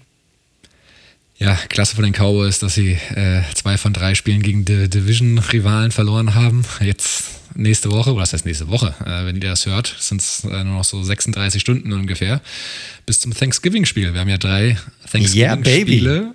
Yeah, und meine Raiders dürfen in Dallas antreten und sich mal gucken, wahrscheinlich eine Klatsche abholen. Und für die Chiefs geht es in die Bye-Week. Macht ihr irgendwas? Äh, machst du gar nicht, ne? Irgendwie Thanksgiving-mäßig. Nee. Das ist ein geiler, also ich kann es noch aus Erfahrung sagen, ich war ja sehr, sehr lange drüben in den USA und Thanksgiving ist echt ein richtig, richtig cooler Feiertag. Das feiern die Amerikaner ja noch viel krasser als Weihnachten, weil wirklich zu Thanksgiving kommen dann die ganzen Familien aus dem ganzen Land zusammen und dann jeder bringt irgendwie was zu essen mit und du hast den Truthahn und hast Stuffing und alles und das ist echt geil und es wird wie so ein kleines äh, Buffet aufgebaut und alle fressen sich total voll und dann wird halt der Fernseher angemacht und es läuft eigentlich den ganzen Tag nur Football. Und das ist einfach geil. Und ja, vor allem die Männer, die hocken dann zusammen und ziehen sich ein Bier nach dem anderen rein und oder schlafen halt irgendwie auf der Couch ein oder so und nebenher läuft die ganze Zeit Football und das ist einfach perfekt. Das ist der, perfekt, perfekt, der perfekte, absoluter Traum. Absoluter Traum, ist der perfekte Feiertag, ohne Scheiß. Ähm, und normalerweise machen wir das auch so ein bisschen wenigstens, also dass wir wenigstens irgendwie ein bisschen Truthahn essen. Ähm, bei mir muss ich gucken, ob ich das diese Woche nochmal irgendwie hinbekomme oder nicht. Aber ja, Leute, Donnerstag haben wir drei Spiele. Eine geile Sache. Ich habe Freitag auch noch frei. Also perfekt. Perfekt. Cool, aber damit genug von diesem Spiel und von Thanksgiving. Und ähm, lass uns rübergehen zum nächsten Spiel, das sicherlich sehr, sehr viele Fans hier in Deutschland interessieren wird und wahrscheinlich auch viele Fans von unserem Podcast. Dann kommen wir zum Spiel von den Seattle Seahawks ähm, gegen die Arizona Cardinals, dass die Seahawks 23-13 verloren haben, stehen jetzt bei 3 und 7, Cardinals bei 9 und 2. Und äh, die Seahawks haben den, nehmen gerade den vorletzten Platz in der gesamten NFC ein mit diesem Rekord. Ah, und erst waren sie schläfrig in diesem Spiel und nun dürften sie in Seattle ziemlich schlaflos sein. Oi. Dufte. Genau. Ja, Colt McCoy, der schlimmste Albtraum der Seahawks, war mal wieder zu Gast. Letztes Jahr schon, als äh, Daniel Jones verletzt ausgefallen ist bei den Giants, durfte er aushelfen und hat einen überraschenden Sieg aus Seattle äh, mitgebracht gehabt. Und auch diesmal führte er sein Team zu, zum Sieg bei den Seahawks und aber auf eine atemberaubende Art und Weise sich immer wieder windend fast alle Pässe kurz hier genommen hat, aber enorm effektiv, kaum Fehler in seinem Spiel. Am Ende 35 von 44 an den Mann gebracht, fast 330 Yards und zwei Touchdowns. Colt McCoy, Ladies and Gentlemen.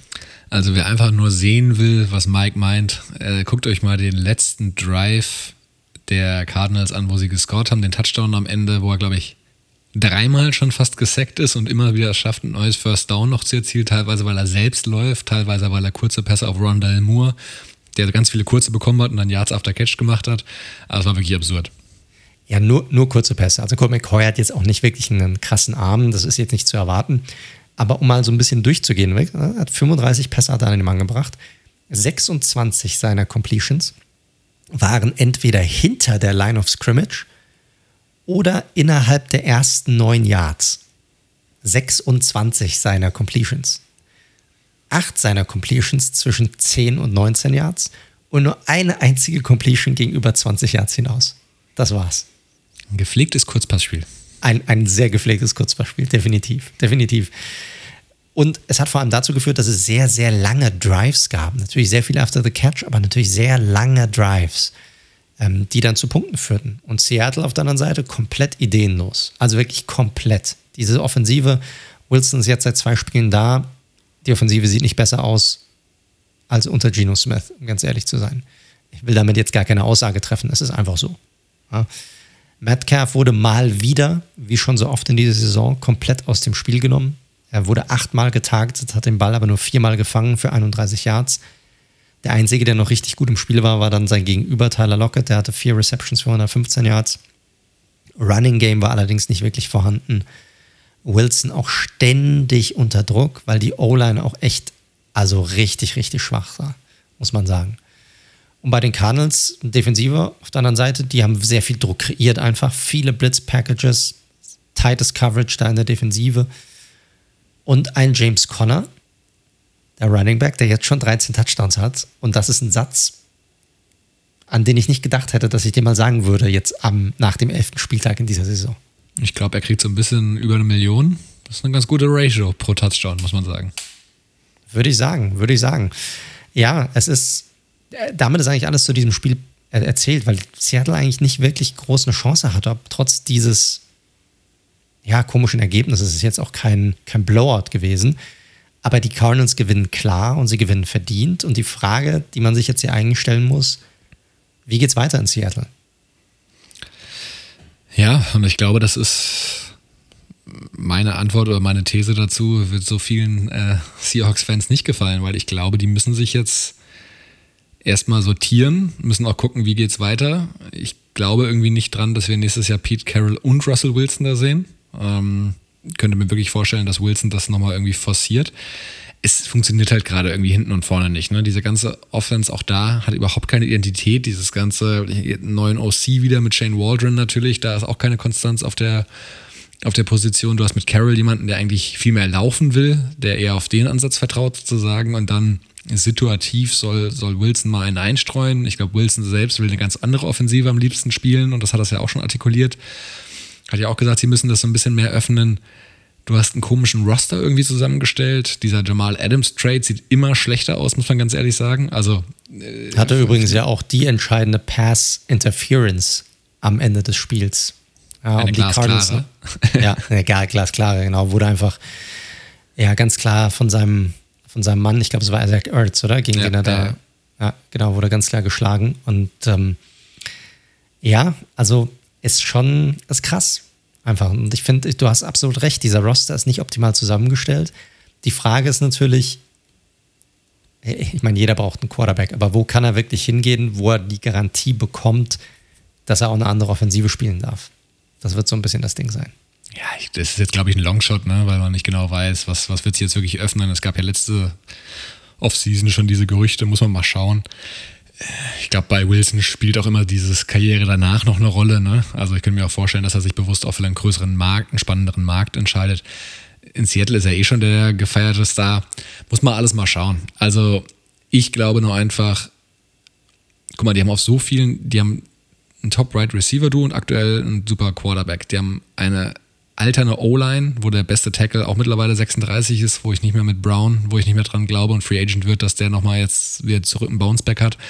Sie haben, das hatte ich vor der Saison schon gesagt, mit Bobby Wagner und Jamal Adams einen Großteil ihres Cap Space in der Defensive auf nicht Premium-Positionen gesteckt. Auf einen blitzenden Safety, übertrieben gesagt, er kann mehr, ich weiß, plus eben ein, äh, ein, ein Linebacker. Cornerback, ja, Dix, okay. Sie haben keine Pass-Rusher so richtig. Also diese ganze Roster ist sowohl, der ist halt einfach unausgewogen. Und da sind wenige Eckpfeiler, sage ich mal, für die Zukunft am Start. Und deswegen könnte ich mir sehr gut vorstellen, dass die Seahawks da irgendwie nach der Saison irgendwie eine Entscheidung treffen müssen, wie sie weitergehen wollen. Softer Umbruch mit Wilson und Carroll oder radikaler Umbruch ohne Wilson? Weil Trade Value hat er logischerweise noch. Okay, das heißt aber Neustart mit Wilson ohne Carroll hast du ja jetzt nicht genannt. Glaube ich nicht dran. Ich glaube, Pete Carroll kann sich nur selbst entlassen. Glaube ich irgendwie auch. Ich glaube nicht, dass sie ihn gehen lassen werden. Dafür hat er zu viel geleistet in Seattle und hat, das ist, ah, ist eine schwierige Entscheidung hier, finde ich. Ganz, ganz schwierig. Ja, also es ist halt mittlerweile so, ich finde, also Carol, äh, die, die ihn nicht kennen, also geiler Typ, auch immer witzig, dieses Wochenende wieder so ein bisschen, äh, äh, wo er mic'd up, also wo er da irgendwie an der Seitenlinie irgendwie rumgestikuliert und sowas, oder die, die Metcalf-Szene damals, als er gedraftet wurde, wo er sein Shirt auszieht, ein geiler Typ. Nur mehr und mehr nähert sich bei mir so der Verdacht, dass er nicht ganz, also ich will nicht sagen, dass er nicht mehr auf der Höhe ist, was Football angeht, aber ich glaube, er hat mittlerweile so ein bisschen verpasst, die, das ideale Scheme für die Waffen, die er hat, irgendwie zu finden. Ja, ich würde ich würd so alternden Coaches eigentlich ungern was absprechen, weil die wissen erstens zehnmal mehr über Football, als wir das jemals tun werden, um, um ganz ehrlich zu sein. Also äh, ich glaube, dumm sind sie nicht und das, das werde ich, würde ich ihm auch nie ähm, ankreiden. Und ich glaube, er hat schon probiert, auch mit dem Move für Shane Waldron in der Offseason auch was zu verändern an der Offensive. Ne? Er hat ihn ja extra reingebracht, um dieses Sean McVay-Element sozusagen mit reinzubringen in seine, in, in seine Offensive. Aber irgendwie läuft es nicht ganz rund und ich glaube, das liegt nicht nur am Scheme und ich glaube, das liegt nicht nur an Carroll, sondern es ist wirklich, wie du es gesagt hast, so ein Gesamtmix aus allem. Die O-Line passt nicht so richtig, der Scheme passt nicht so richtig. Wilson trägt seinen Teil auch dazu bei. Klar. Ne? In, indem er so spielt, wie er spielt. Immer irgendwie aufs Big Play aus. Immer wieder tief gucken, was geht. Anstatt vielleicht mal mehr über das Kurzpassspiel irgendwie zu kommen. Ja? Die Running Backs sind so la la. Ja? Die Defensive ist, du hast gesagt, also einen richtigen Druckfaktor gibt es auch nicht ne? an, an der Line. Oder sagst du, da hast du die, die Megastars. Der, der der Star sein sollte, ist ein Safety. Ah, ist auch nicht wirklich geil. Ja, also es ist eine, ist eine mega, mega schwierige Situation. Ich glaube, niemand hat die erwartet, dass die Seahawks. Also ich habe nicht erwartet, dass sie um den Titel mitspielen dieses Jahr. Aber ich habe auch nicht erwartet, dass sie jetzt zu diesem Zeitpunkt bei einem Rekord von 3 und 7 stehen. Richtig. Und da muss man auch ganz ehrlich sagen, sie würden auch, klar, Wilson ist verletzt gewesen und spielt jetzt, ich meine, an seiner Wurfhand Mittelfinger, das ist schon eine substanzielle Verletzung, die natürlich einschränkt. Aber ganz ehrlich, die wären auch, wenn er die drei Spiele gemacht hätte ohne Verletzung, sind natürlich jetzt super hypothetisch, aber viel besser würden sie auch nicht dastehen dadurch. Nein. Und nächste Woche wird es nicht einfacher. Sie spielen gegen das Washington, Washington Football Team, ja, das auch momentan gut drauf ist, muss man sagen. Für die es um auch was geht. Die stehen besser da als die Seahawks zumindest. Und äh, ich sag mal, ich würde sagen, dass jedes Team, inklusive der Seahawks, gerade in der NFC, immer noch eine Chance hat auf die Playoffs, weil sie immer noch nur zwei Spiele raus sind. Das ist nichts. Das kriegst du relativ fix hin. Aber nächste Woche ist do or die. Also wenn sie das Spiel nächste Woche verlieren, sind sie einfach komplett raus. Ich glaube, dann, dann gibt es nichts mehr. Gewinnen sie das nächste Woche. Ich will nicht sagen, dass sie dann wieder im Hand sind, aber sie halten sich die Optionen und die Möglichkeiten hier definitiv noch, noch offen. Boah, also ich habe ja. Sind, ich meine, ja, ich weiß, 3 und 7 ist nicht der Rekord, aber ich meine, wir, wir, reden hier von momentan. Es gibt sieben Plätze in den Playoffs und auf Platz 6 in der NFC ist ein Team mit 5 und 5. Und die sind 3 und 7. Das sind zwei Spiele, mehr ist es nicht. Ich weiß, es klingt absurd, aber es ist in der NFC ist es nicht viel. Ja, ich bin mal gespannt. Also die spielen äh, Rams, 49ers, Cardinals. Also das wäre schon ein krasses Comeback. Aber schauen wir mal. Vielleicht noch ein Wort zu den, zum Abschluss, weil das andere ist ja dann eh erstmal nur Glaskugel. Äh, Cardinals muss man schon auch mal loben. Ne? Also jetzt wieder ohne Kyler Murray und hey. wieder ohne DeAndre Hopkins. Und ja. äh, aus diesen drei Spielen, wo die beiden nicht dabei waren, wo ja, ja, JJ Watt und noch andere fehlen ja auch noch ähm, da mit 2-1 rauszugehen, jetzt in der Bye Week und dann kommen sie schön gesund, ihr Star Quarterback und äh, ihr Star Receiver zurück. Also, puh, das ist, das ist gut. Ja, und Cole McCoy hat sich vielleicht einen neuen Vertrag gespielt in den letzten drei Spielen. Ne? Ich meine, als Starter bei den Giants oder? als ordentlicher Backup bei den Cardinals ah, weiterhin. Okay. okay. Wir haben das ja schon mal ausprobiert mit ihm. Ähm, ja, weil ich meine, wenn du es hinbekommst, dass ein, Team sich auf dich verlassen kannst, da, dass du aus drei Spielen ohne einen Starter zwei Siege rausholst, hey, mehr kannst du eigentlich nicht erwarten. Das ist schon echt, echt gut. Und so wie er jetzt vor allem auch gegen die Seahawks gespielt hat, gespielt hat, das war schon echt, echt cool. Freut mich für ihn. Gut, damit können wir zum nächsten Spiel rübergehen. Buffalo Bills gegen die Indianapolis Colts. Ja, das äh, hm. Also ich hatte schon so gedacht, die Coles an einem guten Tag können den Bills gefährlich werden, aber das war dann wohl leicht untertrieben. leicht untertrieben, weil die Coles haben die Bills einfach mal kaputt gelaufen. Sind einfach über sie drüber gelaufen. Ich glaube, das trifft es am besten. 41 zu 15 gewinnen die Coles am Ende bei so einem richtig schönen Wintereinbruch. Äh, also das war jetzt kein schneebedecktes Feld, aber durchaus äh, ja, Winterwetter in Buffalo.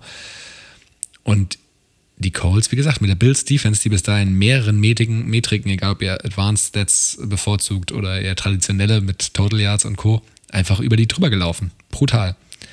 Star, ganz klar, wir hatten es ja vorhin angesprochen, Jonathan Taylor. 185 Yards gelaufen und äh, dabei noch vier Touchdowns und dann halt auch noch drei gefangen für 19 Yards und einen Touchdown. Brutal. Umso mehr wenn man überlegt, dass die Bills hatten bis dato in der ganzen Saison bis zu dieser Woche überhaupt erst fünf Rushing-Touchdowns zugelassen. Jetzt haben sie von Taylor einfach mal vier in einem Spiel eingeschenkt bekommen. Kann man mal machen. Kann man machen. Mehrere Rekorde auch gebrochen. Also dieses, ist überhaupt der fünfte Spieler in der Super Bowl-Ära, der diese 200 plus Scrimmage Yards und fünf Scrimmage Touchdowns eben überhaupt hat. Und da ist er in bester Gesellschaft mit Leuten wie Jamal Charles oder Jerry Rice, also wirklich Hall of Famern. Und Taylor, das als letzten Satz zu ihm, um ihn abzufeiern, in den letzten drei Spielen, drei Spielen, 530 Yards und neun Touchdowns. Also ein ja. Schnitt von 175 Yards pro Spiel und drei Touchdowns. Kann man machen. Geht. Passt schon.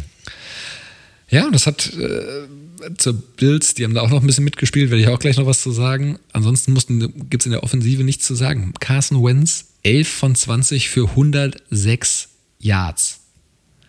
Und wenn man diese eine äh, Aktion, die am Endeffekt noch Jonathan Taylor gut zu Ende geführt hat, wegnimmt, hätte er wahrscheinlich noch nicht mal 100 Yards gehabt. Also der war einfach ein Ballübergeber.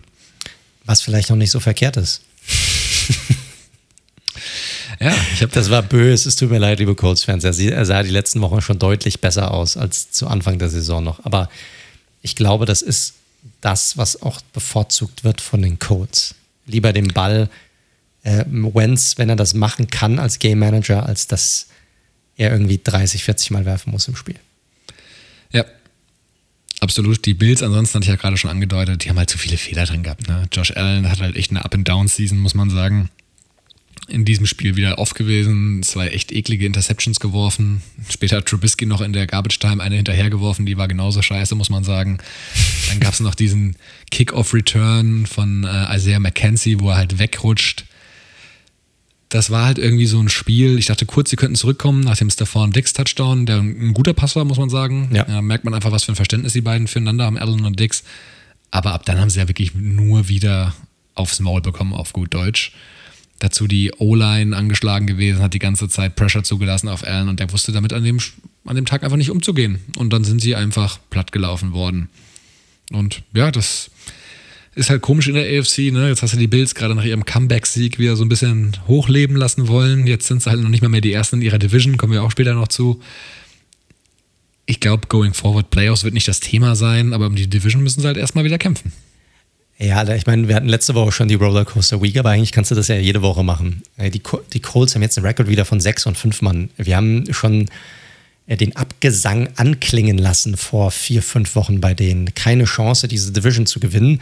Und jetzt sind sie auf einmal wieder dran. Also es ist der Wahnsinn, was dieses Jahr einfach abgeht in der NFL. Macht natürlich auch umso mehr Spaß, dass es so eng ist, dass man eigentlich null darauf tippen kann.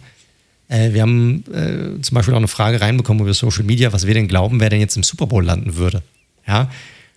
Und meine Antwort war, keine Ahnung, werf eine Münze. Ja, ich, was, was, was willst du sagen? Es macht null Sinn, momentan auf irgendjemanden zu tippen, weil man es einfach nicht weiß. Man, man ist es einfach, dann kommen die Playoffs noch rum. Wenn die Playoffs anfangen, dann würde ich vielleicht mal einen Tipp abgeben. Einfach weil man dann vielleicht nochmal einen Ticken weiter ist und vielleicht das ein oder andere Team nochmal einen Lauf hatte. Aber jetzt zu dem Zeitpunkt, keinen blassen Schimmer, Mann.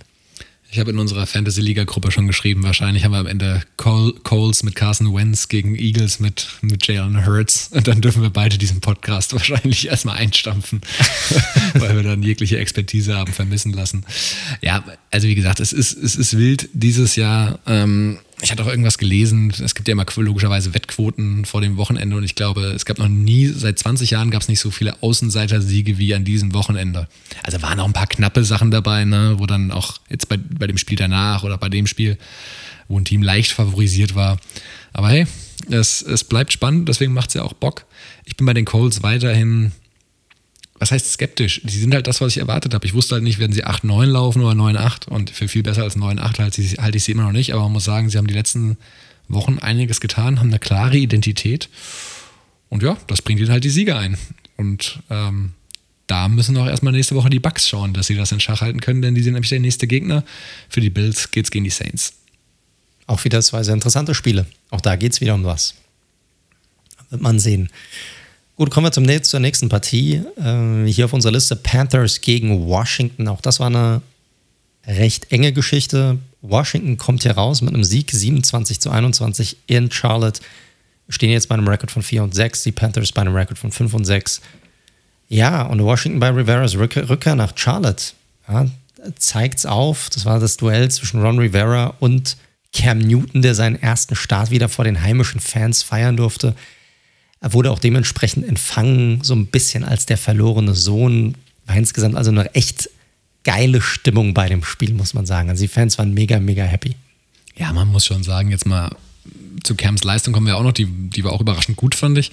Aber also Carolina mit Cam macht schon deutlich mehr Bock als mit Bridgewater oder mit Darnold, muss man schon sagen. Logisch. Logisch, der bringt so viel mehr da rein. Einfach auch seine Persönlichkeit, die er auch da mitbringt auf dem Feld, auf dem Platz hat er den Terrell Owens gemacht nach seinem Touchdown-Run, war auch ganz lustig. Also äh, auf jeden Fall äh, ziemlich geil. Das Spiel war auch, anseh auch ansehnlich. Äh, es ging bis zum Ende spannend zu, hin und her mit zwei guten Quarterbacks, muss ich sagen. Beide haben mir gut gefallen, sowohl Cam Newton als auch Taylor Heinecke. Einer starken Washington Offensive Line und einem starken Washington Ground Game, das am Ende dieses Ding entschieden hat. Ähm, Heinecke 16 von 22, knapp über 200 Yards, drei Touchdowns. Er hatte Zeit, ja, die O-Line hat ihm Zeit gegeben, aber selbst wenn er keine Zeit hatte, war er sehr mobil unterwegs, muss man sagen. Er war akkurat und einfach ein Baller. Ich meine, ich habe das schon mehrmals gesagt dieses Jahr. Manchmal ist das gut, manchmal funktioniert das nicht. In diesem Spiel hat das sehr gut funktioniert. Hat den einen oder anderen richtig schönen Wurf rausgehauen. Der hat echt auch eine, mir fällt das deutsche Wort nicht ein, im Englischen sagt man Trajectory, also wenn er den Ball mal tief wirft, der Ball, also der ist, das ist eine Kurve, die der Ball da hinlegt, so hoch, wie er den da auch reinwirft. Das ist echt ganz nice.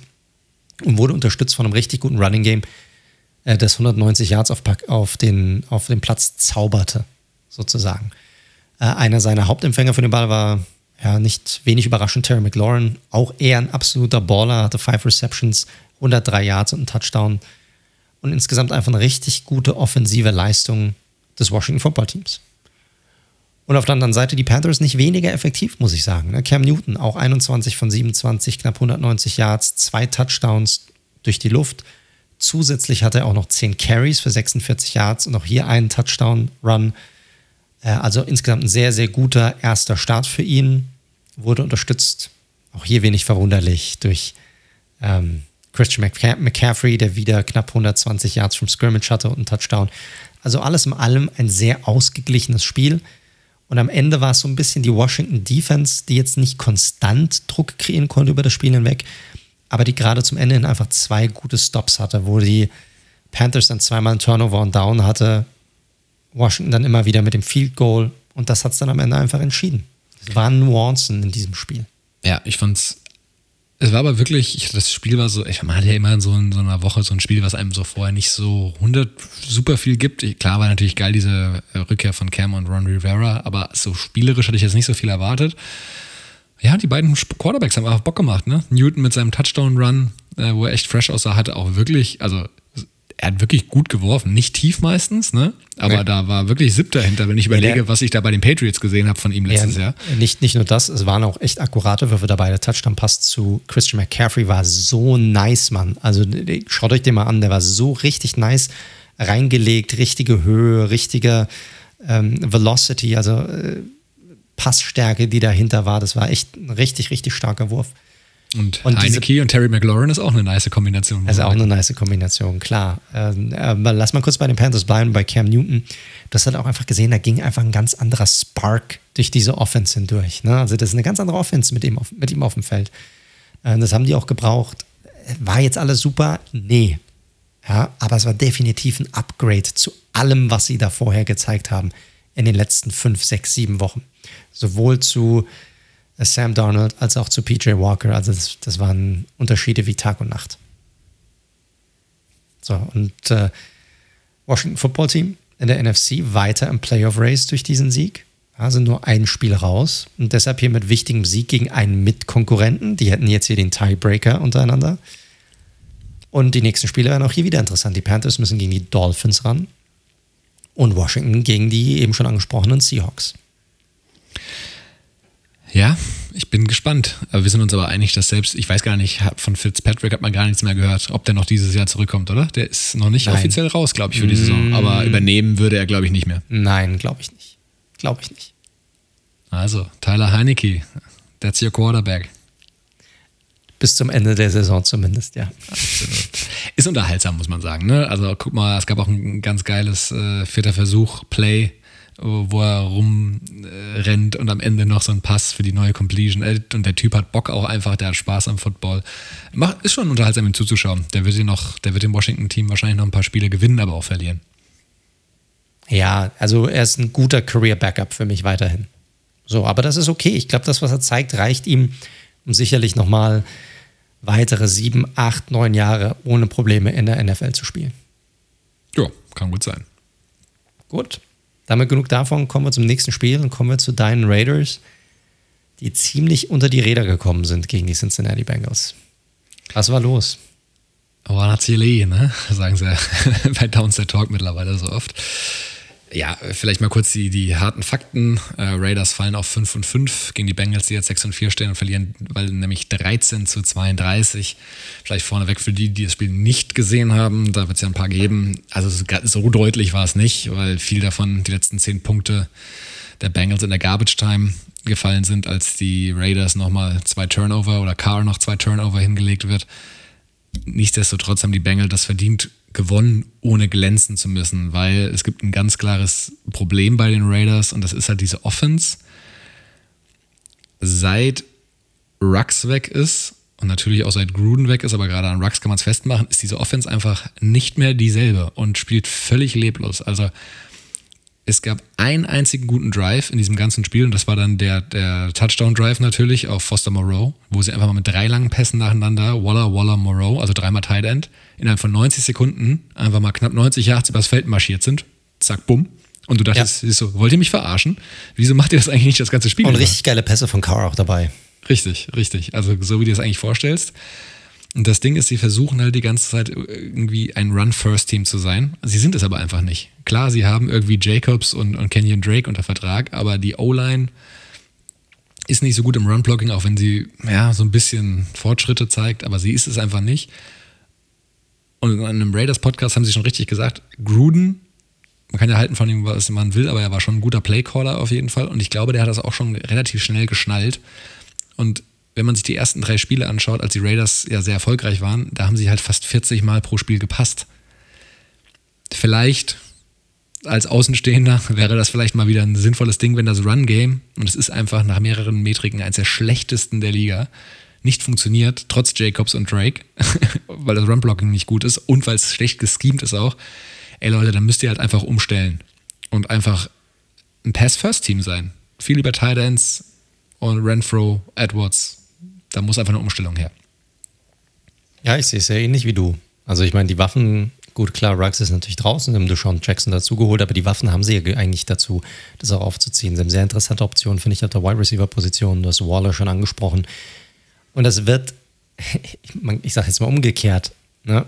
du bringst das Passspiel mit rein, das sehr gut funktioniert hat, das öffnet dann wiederum auch so ein bisschen den Run, den du dann immer wieder punktuell mit reinbringen kannst, macht das Leben dann für die Running Backs auch sicherlich ein bisschen einfacher. Sollten sie wieder zurückzugehen. Sie waren ja relativ erfolgreich noch am Anfang der Saison und sind sie ja, ich meine, 5 und 5, sie sind ja immer noch nicht komplett raus aus allem. Ja, können wir gleich nochmal kurz zu sprechen. Ansonsten, du musst jetzt auch mal sagen, ich meine, es ist halt immer krass, wenn ein Team halt mitten in der Saison übernommen wird von einem anderen Headcoach, auch wenn es natürlich ein Interimscoach ist. Ey, aber das ist alles so wir, was, was das Playcalling in der Offensive angeht, äh, mit, dem, mit, mit Craig Olsen als äh, OC, das Clock-Management mit zwei, Touch, äh, zwei Timeouts kurz vor der Pause und 40 Sekunden lassen es einfach runterlaufen. W warum? Keine Ahnung. Also ganz wirre Geschichten, komische Checkdowns, laufen bei Dritter und Acht. Also unterirdisch bei Third Downs. Ich hatte es äh, gepostet auch bei Twitter. Es gab eine Phase in dem Spiel, wo sie dann 14 Third Downs nacheinander, also letzte Woche oder vorletzte Woche und letzte Woche, nacheinander nicht konvertiert haben. So gewinnst du halt keinen Blumentopf, ne? Also vielleicht nochmal ganz kurz die, die Defensive, äh, die, die, die Perspektive der, der Bengals auch dazu. Was soll man da sagen? Also Burrow musste jetzt überhaupt nicht glänzen. Der hatte zwar durchaus Probleme, weil der Pass Rush war da. Der wurde schon oft unter Druck gesetzt. Also an der Defense lag es nicht. Die war halt dann irgendwann. Aber nicht nur das, Mann. Also mal ganz ehrlich, wir hatten es auch schon ein, zweimal angesprochen. Sorry, wenn der so weiterspielt, wie er spielt, dann wird sein Kreuzbandriss, den er hatte, letztes Jahr nicht der letzte gewesen sein oder nicht die letzte schwere Verletzung. Wir, wir wissen es. Er ist tough und er ist ein, er ist ein tougher Typ und er, auch er ist so ein Baller von, von einem Quarterback und er macht mir, es macht mir mega viel Spaß, ihm zuzuschauen, weil er einfach ein guter Quarterback ist. Aber der nimmt zu viele Hits, Mann. Der, manchmal ist es einfach, geh runter. Ja, aber nein, er probiert das Play so lange am Leben zu halten, selbst wenn nichts mehr da ist, und nimmt dann einfach den Hit und das ich, da wird, da würde ich Kohle draufsetzen. Das wird, wenn er das nicht abstellt, das wird nicht lange gut gehen. Ja, kann gut sein. Ich meine, in dem Fall haben sie jetzt echt noch probiert, dem Druck dann irgendwann auszuweichen, indem sie super schnell einfach ihn den Ball haben werfen lassen. Also ultra schnell eben kurze Pässe. Ansonsten halt laufen, laufen, laufen. Ne? Also Joe Mixon 30 Carries für 123 Rushing Yards, zwei Touchdown. Ähm, das und da gab es Drives in der, in der ersten, im ersten Quarter, wo sie eigentlich schon draußen waren, aber dann gab es mehrere Strafen für die Raiders äh, aus verschiedensten Gründen, teilweise auch durchaus diskutabel, soll jetzt aber nicht das Thema sein. Und die Bengals so einfach immer weiter. Am Ende hatten die Raiders halt einfach ja, äh, deutlich mehr Strafen auf der Uhr. Und Burrow selbst war unter 150 Yards und konnte das Ding relativ easygoing zu Ende bringen. Vielleicht noch eine, äh, eine nette Erwähnung, der Rookie-Kicker, da hat ja der, unser Hörer Markus, Bengals-Fan seines Zeichens, Glückwunsch nochmal an der Stelle, uns auch eine Wette platziert, hat er gesagt, 10 Completions über 50 Yards schafft er. Ich glaube, er steht bei 6, aber in dem Spiel hat er gleich mal drei von über 50 reingesenkt. Und wie selbstverständlich, Mann. Also ja. die, keine Ahnung, wie weit die noch hätten segeln können. Also es war so richtig, ah, krass. Aber den Extra Point, den hat er verkickt. Ja. Also vielleicht mal ganz kurz die Bengals-Perspektive, äh, bevor wir nochmal ganz kurz auch über die Raiders sprechen können. für die Bengals war das, glaube ich, ein, ein super wichtiger Sieg ähm, zum richtigen Zeitpunkt nach zwei Niederlagen. War, da reichte jetzt aber eine relativ unspektakuläre Durchschnittsleistung, weil die Raiders wirkten einfach unkonzentriert, unstrukturiert und unkoordiniert, muss man so sagen. Das ist so. Ich hoffe, sie reißen es nächste Woche ein bisschen raus, weil dann geht es nämlich gegen die Cowboys. Also ich muss ganz ehrlich sagen, ähm, das war ja für mich jetzt auch so ein Spiel, wo ich als Fan gesagt habe, okay, jetzt will ich mal wieder was sehen nach zwei Wochen. Man hat ja genug Erklärungen und äh, wir brauchen das nicht jede Woche wieder aufrollen. Natürlich ist es krass, wenn du äh, im Laufe der Saison deinen Headcoach erst verlierst mit so einer Geschichte und dann diese dramatische Geschichte mit Henry Rux. Brauchen wir alles, ne? alles, alles verständlich und deswegen haben sie auch irgendwo einen Freifahrtschein. Aber nichtsdestotrotz, boah, da muss jetzt mal langsam, da spielen ja auch einige echt um ihre Zukunft, auch ein Derek Carr und sowas. Und dann, das war wirklich von diesen drei Niederlagen mit Abstand, das war doch deutlich enttäuschender als das, was sie gegen die Chiefs runtergerissen haben, weil einfach so viel mehr drin war. Und dementsprechend, ich muss ganz ehrlich sagen, ich will jetzt äh, diese Saison nicht begraben, aber da muss jetzt schon ein krasser Turnaround kommen. Weil auch alles, was man so liest, sie sehen gar nicht so auf, ja, sie haben ja gar nicht so viel falsch gemacht, so ein paar Sachen haben nicht funktioniert. Da fehlt mir so ein bisschen die Einsicht, muss ich sagen. Gut, weiß ja nicht, was intern besprochen wird und was sie dann Klar. extern rausholen. Ja. Klar. Ist immer so, hey, mein Team hat gefightet und sie haben alles gegeben, bla bla bla. Und intern wird denen halt voll den Arsch aufgerissen. Also, you never know. Aber aber ich, ich bin bei dir, was das, ja. ich bin bei dir, was das Schematische angeht. Also da müssen sie auf jeden Fall wieder zurückgehen zu dem, was sie eigentlich Anfang der Saison stark gemacht haben. Und da halte ich auch einen Derek Carr für, ich glaube, sag mal, groß genug in diesem Club oder in, in, in diesem Franchise, als dass er das sicherlich auch ansprechen wird. Und sagen wird, hey Leute, damit waren wir eigentlich erfolgreich. Hoffen wir es mal, hoffen wir es mal, aber ich wage einfach mal die Prognose, ähm, weil auch ganz ehrlich, selbst wenn du hier irgendwie 8, 9, 9, 8 gehst, also das bringt dich ja nicht weiter. Du bist weit davon weg, ein Contender zu sein. Äh, du bist auch weit davon weg, halt am Boden der NFL irgendwie unterwegs zu sein. Aber ich wage mal die Prognose, dass du, dass dieser Coaching-Stuff in der Form nicht nächstes Jahr äh, am Ruder sein wird. Und das glaube ich auch nicht, einfach weil die Chance zu groß ist, dass du einen kompletten Neuaufbau machen kannst, was, was sie auch sicherlich zu einem gewissen Teil benötigen werden. Aber ich würde die Saison jetzt nicht, also ich meine, du bist 5 und 5, du kannst die Saison nicht aufgeben. Du hast auch eine gewisse Verantwortung den Leuten gegenüber, dass du alles probierst, das nicht auszugeben, aufzugeben. Und die Raiders werden bis zum Schluss im Hand drin sein um einen Playoffs-Platz. Da bin ich mir relativ sicher. Na, da bist du ein bisschen optimistischer als ich. Aber gucken wir mal, wie die nächsten Wochen aussehen. Richtig, wie gesagt, Raiders gegen die Cowboys, Bengals müssen gegen die Steelers ran. Division-Duell, auch hier. Also einfach sehr, sehr wichtige Spiele jetzt am kommenden Spieltag. Gut, kommen wir zum nächsten Spiel. Äh, Eagles gegen Saints. Eagles gewinnen dieses Ding 40 zu 29, stehen jetzt bei einem Rekord von 5 und 4, sind knapp außerhalb der Playoffs. Saints so ein bisschen wieder auf den Boden der Tatsachen zurückgeholt nach sehr, sehr starken Wochen. Jetzt eine Niederlage nach der anderen beim Rekord von 5 und 5 und es war ein sehr eindrucksvoller Sieg der Eagles.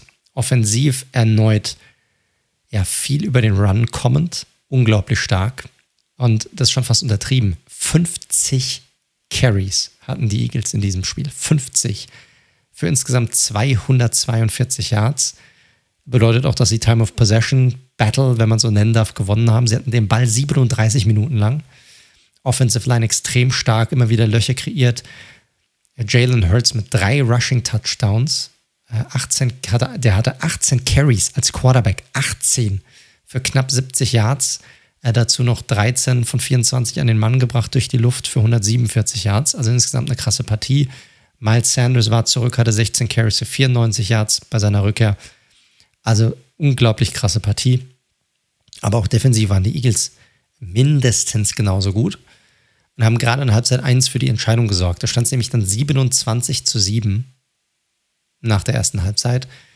Ähm, und zwei Interceptions waren hier dabei, die beide auch dann am Ende zu Touchdowns führten. Einer war sogar ein direkter Pick Six von ähm, Big Play Slay, wie er mittlerweile genannt wird. Ja, Darius Slay, äh, der seine sehr, sehr gute Saison weiterführt und auch weitergeführt hat in diesem Spiel. Und nach der Halbzeit war eigentlich alles klar. Also 27-7 an die Eagles geführt. Saints Offense, Travis Simeon mit einem gebrauchten Tag, nicht nur wegen der Turnover, sondern auch, weil er den Ball kaum, ja, der wurde kaum bewegt. Ja, konnte die Offense nicht wirklich bewegen. Der Ausfall von Alvin Kamara sowie den beiden Starting Tackles, Ryan Ramchick und auch ähm, Armstead, halfen jetzt nicht wirklich dabei, ähm, diese Offense äh, zu, zu bestärken. Und die Saints Defensive hat es natürlich mega schwer gehabt, weil die stand eigentlich konstant auf dem Feld waren bisher eine gute Defensive, waren vor allem auch gegen den Run bisher eine gute Defensive und wurden einfach komplett überrannt von den Eagles. Und dann war es trotzdem irgendwie verwunderlich, dass es dann gerade die Defensive zum Ende hin trotzdem irgendwie schaffte, dass ein Comeback doch irgendwie möglich war der Saints. Die Chance dazu war da, da aber offensiv ging einfach viel zu wenig bei den Saints. Ja, sie hatten es geschafft, dass die, dass die Eagles dann irgendwann immer wieder panten mussten und stand es 31-19. Dann hatten die Eagles, da hatten die Saints wieder den Ball. Aber sie konnten halt einfach damit nichts anfangen. Und Eagles-Fans, sorry Leute, sind einfach die schlimmsten Fans in der NFL. Dein Team wird, sorry, 33-19 und das Stadion fängt an zu buhen, weil die Eagles dann zu dem Zeitpunkt Probleme hatten, den Ball zu bewegen. Aber du führst einfach mit zwei Touchdowns in diesem Spiel, hast schon 33 Punkte auf dem Konto. Es geht halt mal für einen Moment nichts und die Fans sind voll am Austicken. Kannst du dir nicht ausdenken, Mann. Ja, sind halt verwöhnt, wollten den nächsten geilen Touchdown. Wovon? Wovon sind sie verwöhnt? naja, der letzte Touchdown, äh, der letzte Touchdown, der letzte Super Bowl-Sieg der Eagles ist ja noch nicht so lange her. Ja. Naja.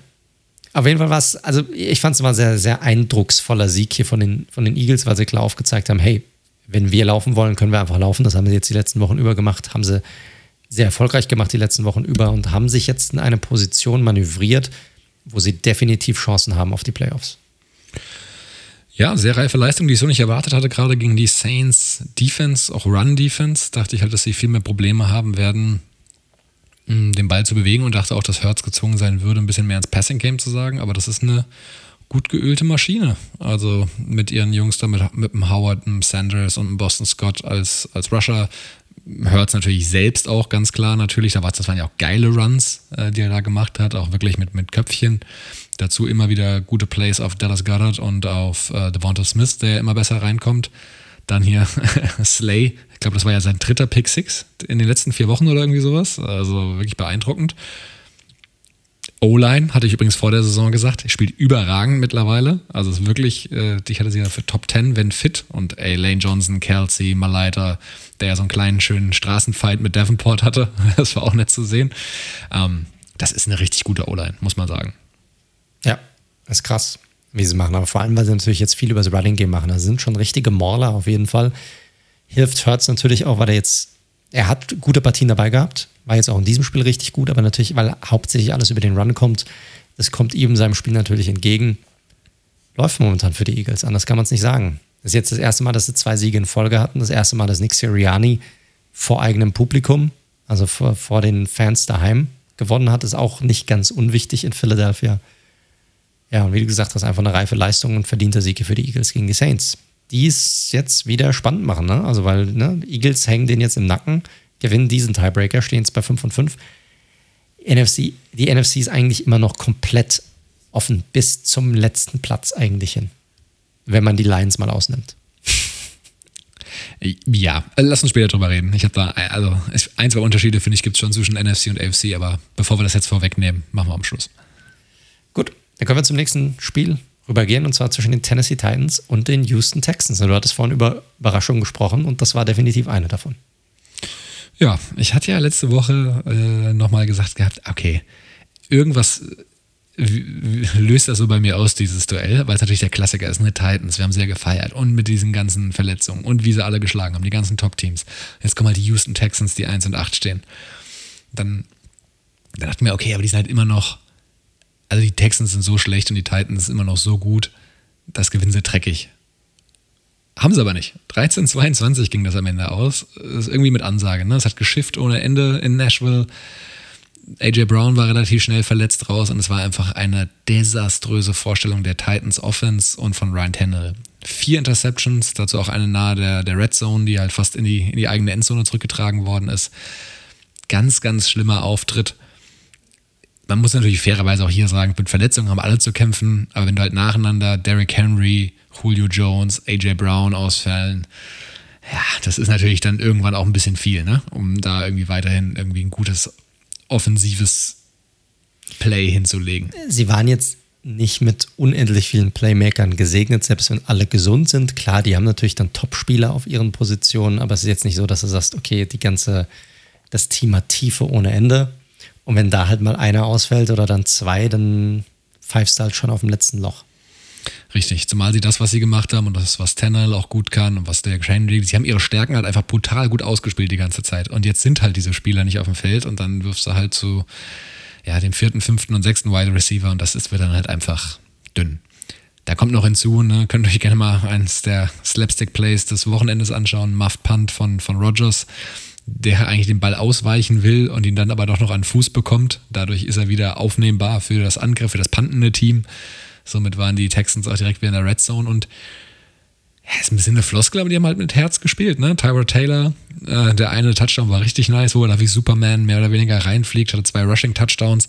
Ansonsten haben die Texans das mit 190 Offensive Yards und 3,1 Yards per Play haben die das Ding gewonnen. Du gewinnst eigentlich kein Spiel in der NFL, aber Nope. Es hat gereicht. Taylor gibt ihnen halt so ein bisschen was als Leader auf jeden Fall und wie gesagt, als Rusher, als Passer, das lassen wir jetzt mal unter den Tisch fallen. Das war jetzt nicht so berauschend. Absoluter Überraschungssieg, was den Weg der beiden Teams natürlich jetzt nicht substanziell verändern wird. Nein, aber natürlich, wo es hingeht in der AFC, ne? weil die Titans, jetzt diese klare Nummer 1 Spitze sind sie jetzt nicht mehr wirklich. Ja. Ähm, sich hier in der Bye-Week zu erkämpfen, wäre halt schon ganz nice. Aber da sind sie halt jetzt schon echt dezimiert, muss man sagen. Aber auch das ist wieder ein Take, der sich komplett geändert hat diese Woche. Who the fuck knows, wie es nächste Woche aussieht. Aber ja, im, im Großen und Ganzen stimme ich dir zu und mehr gibt es zu dem Spiel eigentlich auch nicht zu sagen. Ja, war ugly. Richtig, für die Titans, ja, geht es nächste Woche gegen die Patriots. Das ist natürlich ein krasses Spiel. Da geht es so ein bisschen um Platz 1 in der AFC. Und Texans und Jets dürfen so ein bisschen den Toilet Bowl unter sich ausmachen. Haken dran. Haken dran, genau. Zu einem ähnlichen hässlichen Spiel kommen wir dann nämlich auch als nächstes. Und zwar zwischen den Cleveland Browns und den Detroit Lions, dass die Browns gewinnen konnten. 13 zu 10. Allein dieses Ergebnis auszusprechen tut schon weh. Genauso war das Spiel auch. Die Browns jetzt bei 6 und 5. Die Lions immer noch kein Sieg, neun Niederlagen, ein Unentschieden. Ja, Score sagt eigentlich alles schon aus über das, über das Spiel. Ein übles Quarterback-Play. Leider auf beiden Seiten, muss man sagen. Äh, Boyle, der für den verletzten Jared Goff gespielt hat. Goff mit einer Zerrung, glaube ich. Es war nicht so ganz klar, was er hat, aber angeblich eine Zerrung. Er wird auch am Donnerstag wahrscheinlich nicht spielen können. Lions spielen ja immer an Thanksgiving. Ähm, wird man dann, wird man dann sehen, er hatte eine üble Partie, 15 von 23 für 77 Yards und zwei Interceptions. also eine unglaublich explosive Offensive, die dort auf dem Feld stand. Ja, und auf der anderen Seite Baker Mayfield, der aber auch nicht viel besser war. 15 von 29, also gerade mal knapp über 50% Completion Rate, 176 Yards, ein Touchdown, zwei Interceptions, verfehlte teilweise komplett offene Receiver. Äh, einfach mit einer grausamen Partie. Ja, also vielleicht da nochmal ganz kurz einhaken, bevor wir gleich weitermachen. Das QBR von ESPN zitieren wir ja oft, also Baker Mayfield und Tim Boyle waren der, es gab ja nur 15 Spiele und dementsprechend zu 30 zu bewertende Quarterbacks. Mayfield die Nummer 29 und Tim Boyle die Nummer 30. Ich glaube, da ist zu diesem Spiel schon mehr oder weniger alles gesagt. Weil die Interceptions, die waren halt auch ugly as fuck. Ja, ist so. Komme ich aber auch gleich noch ganz kurz dazu. Stars in diesem Spiel waren die beiden Running Backs. Also zwei Running Backs, die richtig, richtig stark waren, beide gute Partien hatten. Nick Chubb auf der einen Seite bei den Browns hatte 22 Carries für 130 Yards, auf der anderen Seite DeAndre Swift auch mit, einem sehr, sehr, mit einer sehr starken Partie. 14 Carries für 136 Yards und ein Touchdown. Der Touchdown-Run war auch echt nice. Könnt ihr euch mal echt reinziehen, richtig geil. Lions hätten dieses Ding eigentlich auch ohne Probleme gewinnen können. Ja, die kamen aber offensiv einfach nicht aus dem eigenen Quark raus. Also da hat einfach nichts. Ne? Das Running Game war gut, der Rest war halt einfach, hat einfach nicht gepasst. Bei den Browns muss man sich halt fragen, was mit Mayfield los ist. Angeblich ist er nicht bei 100 Prozent. Die Frage, die ich mir dann halt stelle, warum spielt er dann überhaupt und warum nicht Case Keenum, der die Offense gut kennt? Kevin Stefanski kennt ihn. Ähm, das Ding ist halt, mittlerweile wird er halt auch schon fast also ausgebuht von den eigenen Fans. Ja, diese Offensive wird ausgebuht, er wird ausgebuht. Und das ist auch nachvollziehbar. Ich meine, jetzt ist er schon in Jahr vier. Und ähm, sind wir wirklich schlauer, was sein Quarterback-Play angeht? Nee, wahrscheinlich nicht. Ich meine, bei den Browns muss man ganz grundsätzlich halt sagen, ähm, das war halt jetzt eine Saison, wo sie halt mit hohen Erwartungen reingegangen sind, ne? nachdem sie letztes Jahr Division-Duell, glaube ich, schlussendlich verloren haben oder rausgeflogen sind. Jetzt halt nochmal diese ähm, zusätzliche Verstärkung vor allem auf der Defensive, auf defensiven Seite bekommen haben. Und Mayfield ist halt irgendwie banked up seit Woche zwei. Ich gebe dir vollkommen recht, warum spielt er denn die ganze Zeit? Er will halt so der Tough Guy sein, so nach dem Motto, ich muss schon ein gebrochenes Bein haben, damit ich nicht spiele. Aber es bringt ja so nichts. Also das hilft ihm nicht in seinem ja, Contract Year, 50 Year Option, wie auch immer. Aber das hilft ja auch dem Team gerade nicht. Null. Gar nicht. Und wenn ich Stefanski wäre, würde ich sagen, pass mal auf, kurier dich mal ein bisschen aus. Ich lasse dich jetzt ein, zwei Wochen mal auf der Bank. Case spielt. Ende der Geschichte. Und er muss ja auch nichts Großartiges machen. Ich meine, auch Bay Mayfield ist in seinen besten Spielen, wo er fehlerfrei ist, ist er ein sehr guter Game Manager. So ist ja niemand, der dieses Team trägt. Und muss er auch gar nicht sein, klar. Und äh, kommt natürlich auch dazu, auch Browns-Fans da draußen, wir wissen es, die Browns haben natürlich immer noch Verletzungssorgen ohne Ende. Das ist auch weiterhin der Fall. Hat aber auch jedes Team mittlerweile, Hat, ne? In richtig, 11. es hat auch jedes Team. Es kann nicht als Ausrede gelten. Und hier ist halt der Fall, gut, du hast einen kompetenten Backup-Quarterback da. Lass ihn spielen.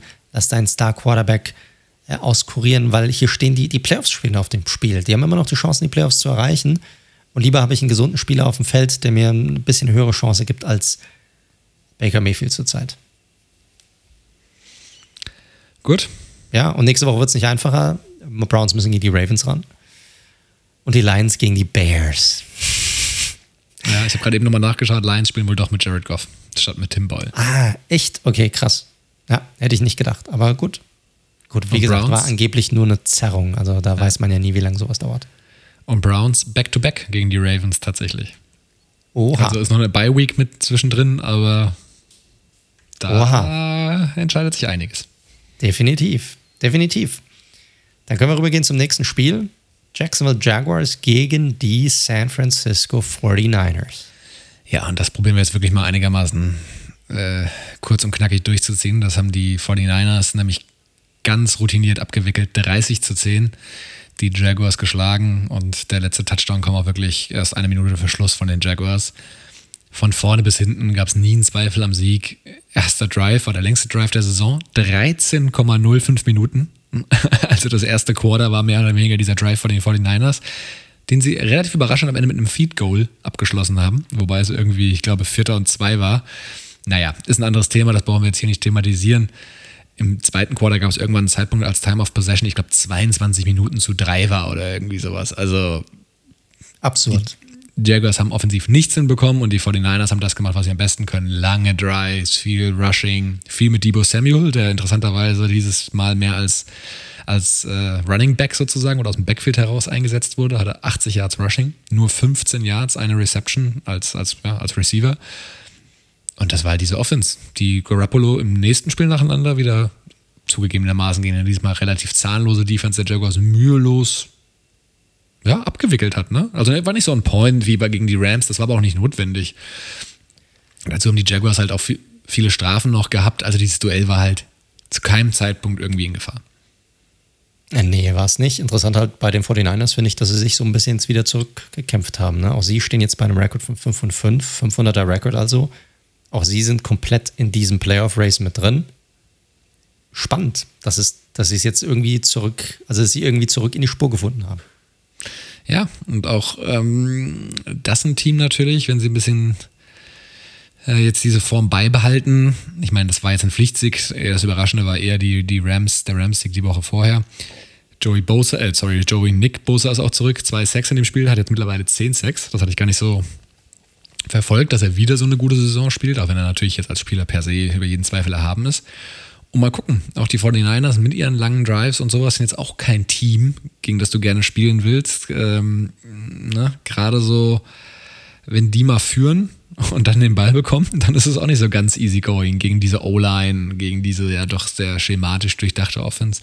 Mal gucken, wir wollen jetzt den Tag nicht vom Abend loben, aber das war jetzt der zweite dominante Auftritt nacheinander und die 49ers sind zurück im Playoff-Race, haben aber jetzt, hatten wir ja vorhin angesprochen, schon dieses super wichtige Spiel gegen die Vikings vor der Brust. Die Jaguars dürfen, haben so eine Art Toilet Ball gegen die Falcons.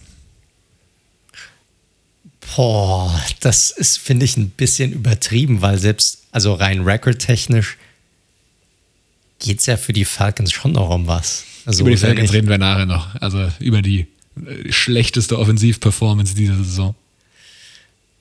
Ja, kommen wir noch dazu. Aber kommen wir dann lieber zum nächsten Spiel. Auch da, schlechte Offensivperformances hatten wir hier nämlich auch. Bears gegen Ravens. Ravens gewinnen das Ding 16 zu 13. Er stehen beim Record von 7 und 3, Bears jetzt bei 3 und 7. Offensiv ein grässliches Spiel. Ja, es waren einige Highlights dabei, aber ansonsten vor allem viel schlechtes Quarterback-Play. Äh, Huntley musste für den angeschlagenen Lamar Jackson ran auf der Quarterback-Position ähm, und hat durchwachsen gespielt. Äh, Justin Fields hat durchwachsen gespielt, musste dann irgendwann verletzt raus, wurde ersetzt durch Andy Dalton, der reinkam, der wie gespielt hat, lieber Daniel? Durchwachsen nehme ich an. Absolut. es war so hässlich, man. Keine. Fields hatte wenigstens noch, also der war on und off.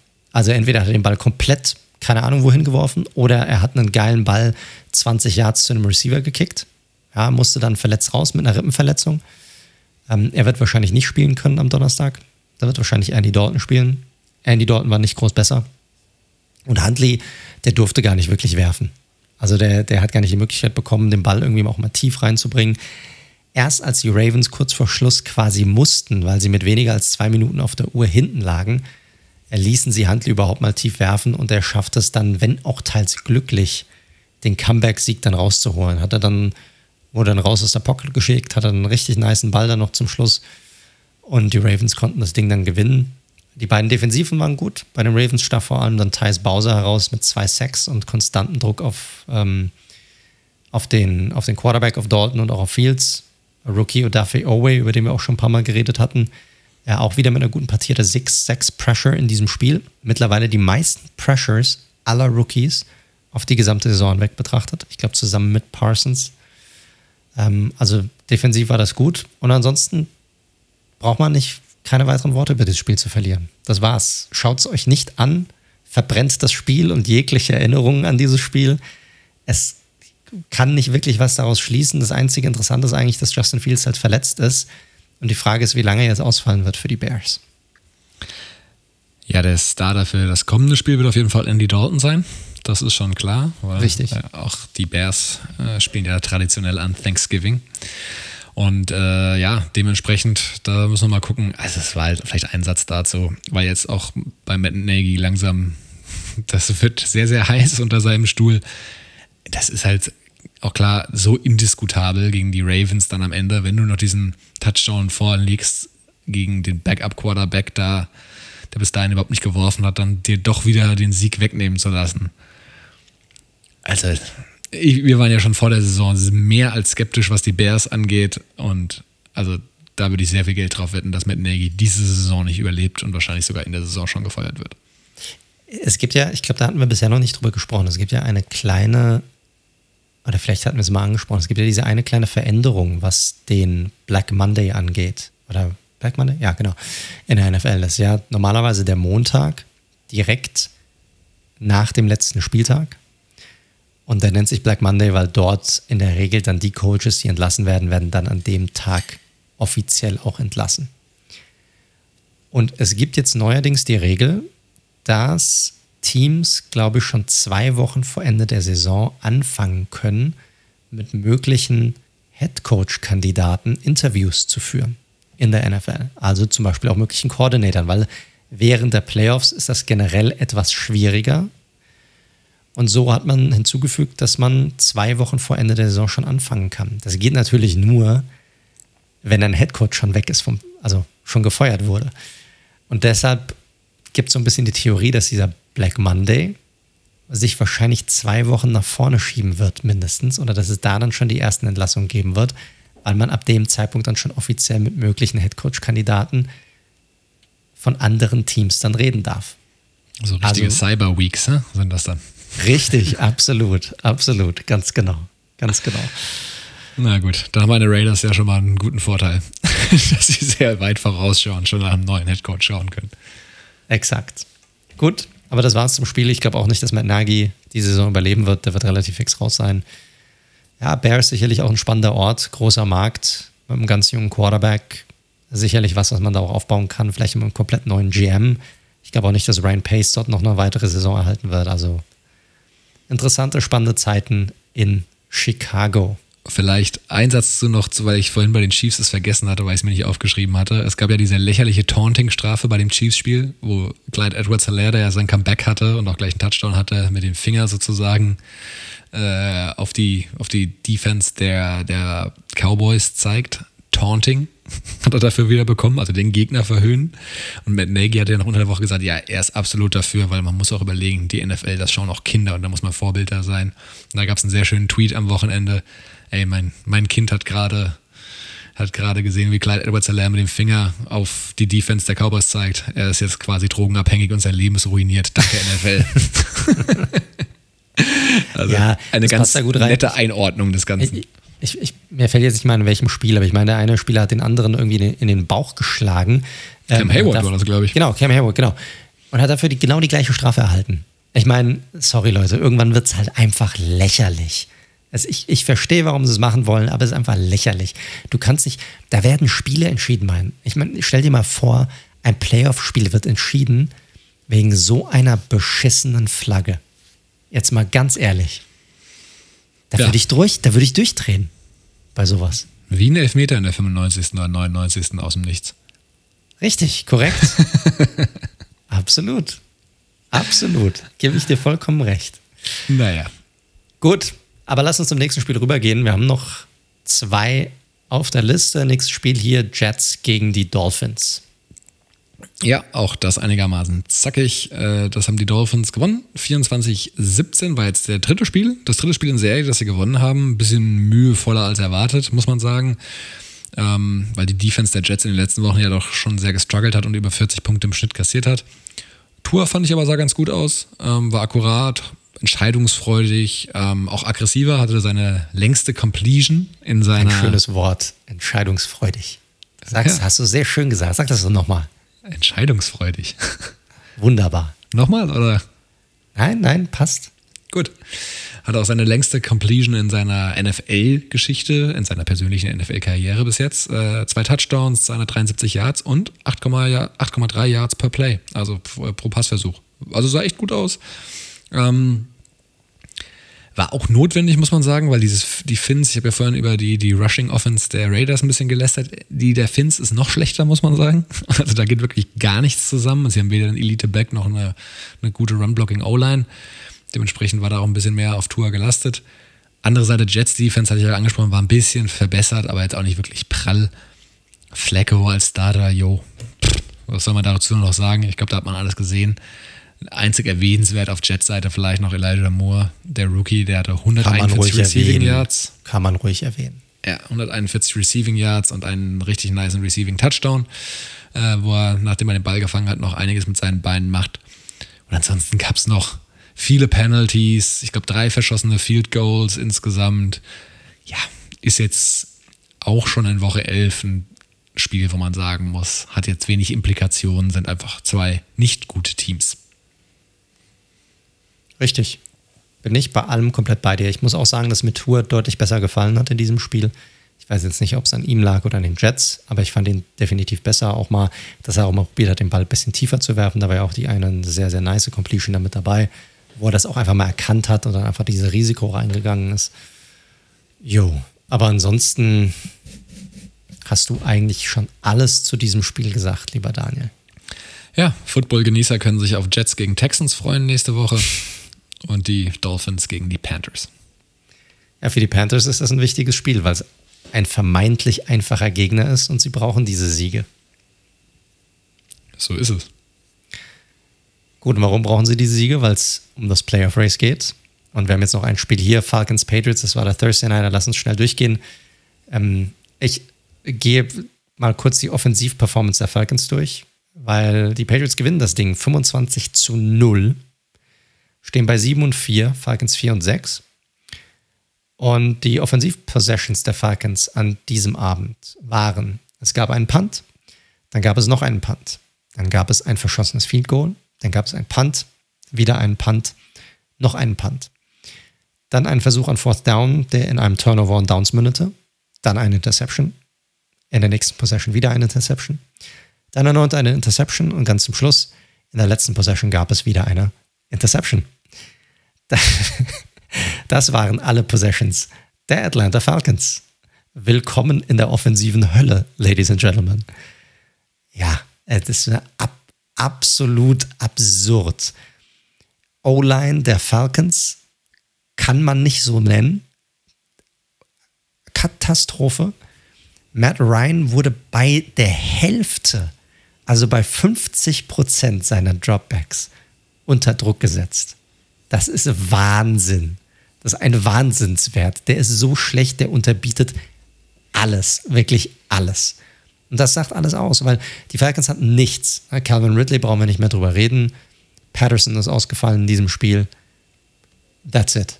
Was willst du machen? Matt Ryan hat überhaupt gar keine Zeit gehabt zu werfen. Die Falcons hatten selbst schon in dem Spiel probiert, auf ein Kurzpassspiel umzustellen. Aber selbst da musste Ryan den Ball teilweise früher loswerden, als er wollte. Zwei Sachen dazu zu diesem Spiel. Erstens, ich, ich, es gibt ein super witziges, äh, witzigen Snippet auf Twitter, wo vier Falcons-Spieler einen Spieler der Patriots blocken, während Matt Ryan gesackt wird. vier. vier gegen einen, weit weg vom, vom Quarterback. Und, also, ich habe es jetzt nicht nachgelesen, aber dass drei unterschiedliche Quarterbacks bei den Falcons, denn es hat ja nicht nur Matt Ryan Interception geworfen, sondern eben auch noch Philippe Franks und Josh Rosen. das hat man Richtig. auch nicht so oft. Richtig, das stimmt. Es gab ein Josh Rosen-Sighting und er hat direkt eine Interception geworfen. Ja, ansonsten, was kann man noch zu dem Spiel sagen? Ich meine, mein Gott, die Pats sind eine Nummer 1 in der AFC East momentan mit diesem Sieg. Nummer 3 in der AFC. Mac Jones mittlerweile über die letzten zwei Spiele hinweg 21 Würfe von 49 Versuchen an den Mann gebracht. Also auch nicht verkehrt, das sind über 80 Prozent einfach unglaublich, in der, in der, äh, unglaublich ruhig in der Pocket für einen Rookie. Gefällt mir weiterhin sehr gut. Musste hier jetzt nicht unbedingt viel was reißen in diesem Spiel. Ähm, hat ein ordentliches Running Game mit Stevenson und Harris auch an den Start gebracht. Damit ist alles zu diesem Spiel zu sagen. Die Falcons spielen gegen die Jaguars, wo ich den Falcons durchaus wieder eine Chance gebe, was sie wieder, also sie sind ja nicht weit weg von den Playoffs, von den Playoff-Plätzen, muss man sagen. Und bei den Patriots geht es wirklich um was. Da geht es gegen die Titans, da geht es um den Nummer 1 Platz in der AFC. Also das sollte ein Spiel sein, das, das sollte man sich anschauen. Dann lass uns doch mal zum Abschluss, bevor wir zum Tippen kommen, mal einen Blick auf das aktuelle Playoff-Picture werfen. Richtig, lass uns mal drauf werfen. Wo wollen wir anfangen? In der AFC? Ja. AFC.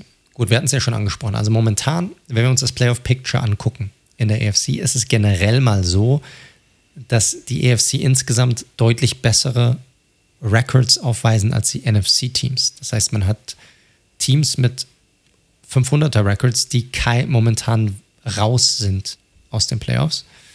Ähm, ganz oben an der Spitze stehen momentan die Titans mit einem Record von 8 und 3 und dann dicht gefolgt von drei Teams, die sieben Siege auf dem Konto haben. Das sind einmal die Ravens, dann kommen die Patriots, dann kommen die Chiefs. So. Dann kommen mit jeweils sechs Siegen die Bengals auf Rang 5, dann die Chargers auf Rang 6 und die Bills auf Rang 7. Das heißt, momentan hätten die Titans eine Bye Week, dann Ravens würden gegen die Bills spielen, Patriots, Chargers, Chiefs, Bengals.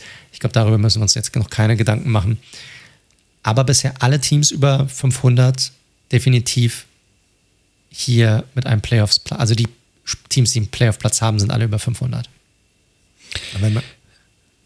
ja, Nee, absolut. Ich dachte, äh, wolltest du noch prognostizieren, was du, äh, was du denkst, wer schon raus ist oder was du denkst, äh, wer es macht oder wie wolltest du das angehen? Äh, naja, ich glaube, du hast bis Platz 12 hast du noch Teams, die definitiv um die Playoffs mitspielen. Platz 12 nimmt momentan die Broncos an mit einem Rekord von 5 und 5 und die sind aber nur ein Spiel raus. Ne? Ich meine, du hast die Bills mit einem Rekord von 6 und 4, das ist ein Spiel und dann ist das Blatt schon gewendet.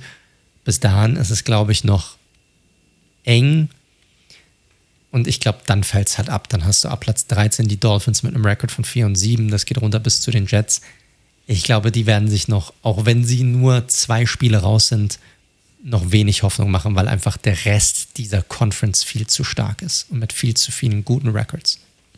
Ja, du hast natürlich, wir brauchen ja nicht drum reden, wenn wir sagen es ja, die NFL ist eine Week-to-Week äh, und auch sehr Matchup bedingt und auf einmal legt man wieder eine drei Spiele Siegesserie aus dem Nichts hin und keiner weiß, wo das herkommt. Wenn du mich aber Stand heute fragen würdest, äh, du hast gesagt bis Platz 12, rechnerisch, also rechnerisch natürlich auch noch mehr. Ich sehe aber eher offen gesprochen bei Steelers, Raiders und Broncos nicht die, nicht die Playoffs, muss ich ganz ehrlich sagen. Der Rest mal gucken, aber gefühlt, wenn du mich jetzt fragen müsstest, ich müsste eine Einschätzung abgeben, dann würde ich sagen, dass die drei Teams nicht in der Postseason landen. Finde ich zu früh, hier eine Einschätzung für abzugeben, weil das, das Ding ist einfach, es ist zu eng. Und du hast es gesagt, es könnte nächste Woche wieder komplett anders aussehen. Und das war es bisher. Das war bisher die ganzen letzten Wochen so. Ne? Also auf einmal gewinnen deine Raiders nächste Woche gegen die Cowboys und zack sind sie wahrscheinlich auf Platz 7. Dein Wort in Gottes Ohr. Ja, kann relativ fix passieren. Äh, gehen wir rüber zur NFC. Dort ist es ein deutlich klareres Bild, zumindest an der Spitze. Du hast die Cardinals an 1 mit einem Rekord von 9 und 2, dahinter die Packers 8 und 3. Dann kommen drei Teams mit sieben Siegen, Bucks, Cowboys, Rams. Ich glaube, das ist relativ klar. Und dann gibt es einen Abfall. So. Ähm, dann kommt der Abfall. Ja, so ein bisschen auch. Das muss man einfach sagen. Ne? Weil auf Platz 6 und Platz 7, beides Plätze, die für die Playoffs berechtigt sind, stehen zwei Teams, die dann nur noch einen 500er-Record haben. Mit den Vikings aktuell und dann mit den Saints. Und dann zieht sich echt weit runter und für mich bis zu Platz 15 runter. Alles Teams, die es noch packen könnten, theoretisch. Und die nicht weit weg sind. Wir reden hier von zwei, ja, wir reden hier von zwei Siegen. Ja, die Seahawks momentan auf Platz 15 mit einem Record von 3 und 7. Die gewinnen nächste Woche. Gegen wen spielen die nochmal? Gegen die. Die Seahawks. Gegen die äh,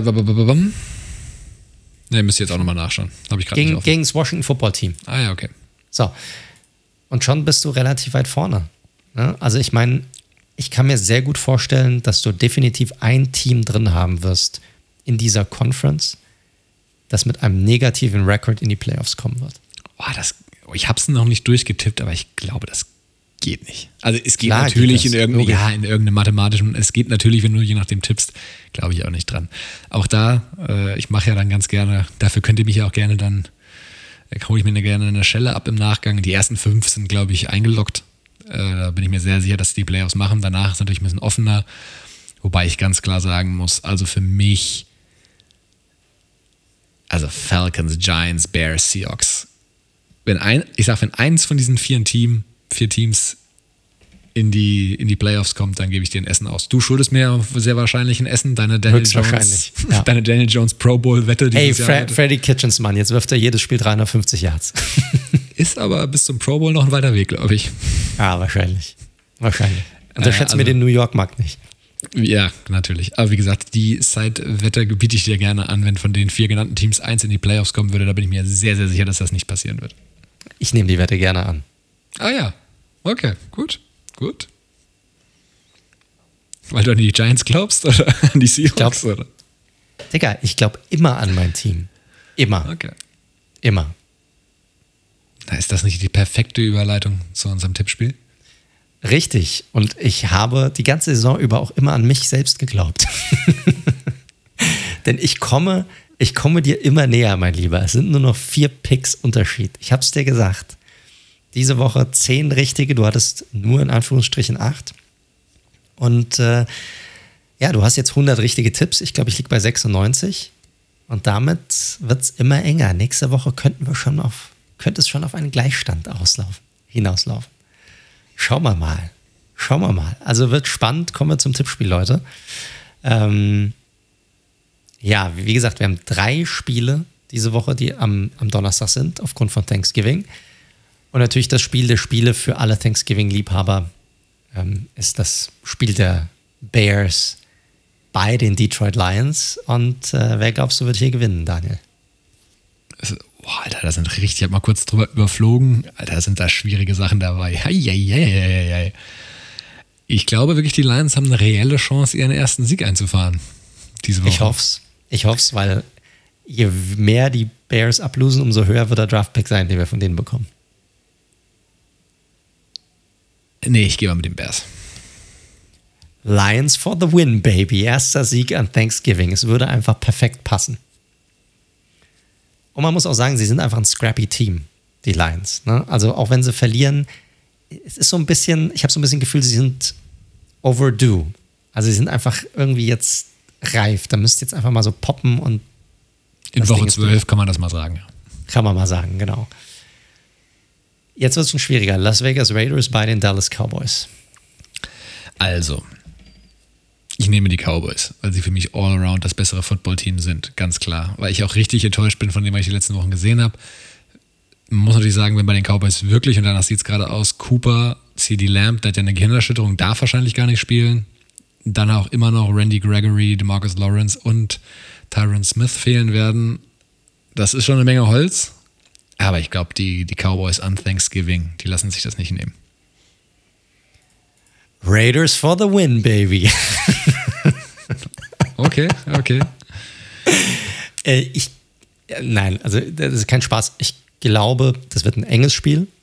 Und ich glaube, ihr könnt halt aus dem, vermeintlich aus dem Vollen schöpfen, während die Cowboys halt offensiv echt Probleme haben. Und ihr habt den Pass Rush, um den Druck auszuüben. Und man hat jetzt in dem vergangenen Spiel gesehen, was passiert, wenn Dak wirklich Druck bekommt und was passiert, wenn ihm wirklich diese offensiven Waffen fehlen. So, und wir haben über Sieg noch gar nicht gesprochen. Ich weiß nicht, wie es bei ihm aussieht, ob er auch fehlen wird am, am Donnerstag, weil er war ja auch raus, er war ja sehr stark angeschlagen. Also keine Ahnung, was da passieren wird. Ähm, wird eine interessante Partie. Ich glaube, dass deine Raiders hier nun Sieg rausziehen können aus dem Ganzen. Puh, schauen wir mal.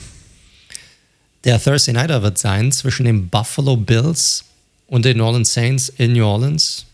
So, Buffalo jetzt bei einem äh, Record von 6 und 4, New Orleans bei 5 und 5. Wen hast du hier? Ist auch nicht so leicht. Auch mm -mm. nicht so leicht. Ich meine, die Saints mit Trevor Simeon und diesem Receiving Core, das ist alles nicht so pralle.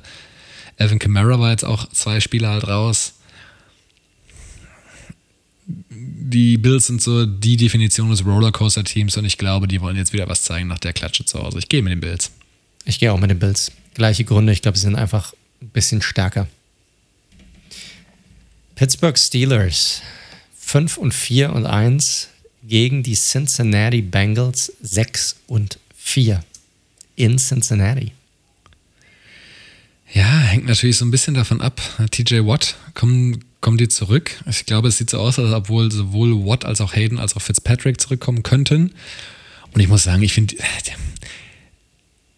die Bengals haben jetzt auch nichts gezeigt letzte Woche, wo ich jetzt sagen würde, die sind richtig ready für die Playoffs. Ich finde es immer noch sehr konservativ, wie sie das Ganze angehen. Also, ich glaube, die Steelers sind das reifere Team und machen das. Ich glaube auch tatsächlich an die Steelers. Ich, ist für mich aber, ich könnte es auch eine Münze werfen. Das ist für mich eher so ein Gefühl. Ja, das sind 50-50. Einige 50-50 Spiele. Das nächste genauso. Ja. ja. New York Jets 2 und 8, bei den Houston Texans auch 2 und 8. Hm. Ich bin unentschlossen, muss ich ganz ehrlich sagen. Also ich habe natürlich ja. Ich glaube, also bei den Jets könnte Zach Wilson zurückkommen. Das ist jetzt halt im Moment auch nicht. Ich weiß nicht, was ist das gut? das weiß ich, das darf ja jeder für sich selbst beantworten. Hm. Ich, geh, ich, ich, leg mal Mach vor. Du mal den ich gehe mit, geh mit den Texans. Die gewinnen das Ding. Tara okay. Taylor mit 180 Yards, einem Touchdown und 40 Yards am Boden und eine ordentliche Defensivleistung. Und die gewinnen das Ding. Hm, hm. Ich gehe.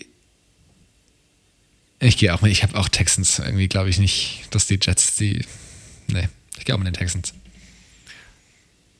Tampa Bay Buccaneers 7 und 3 bei den Indianapolis Colts 6 und 5. Bucks. Boah, ist das schwer, Mann. Ja, das, das ist eine richtig mega tricky schwer. Woche.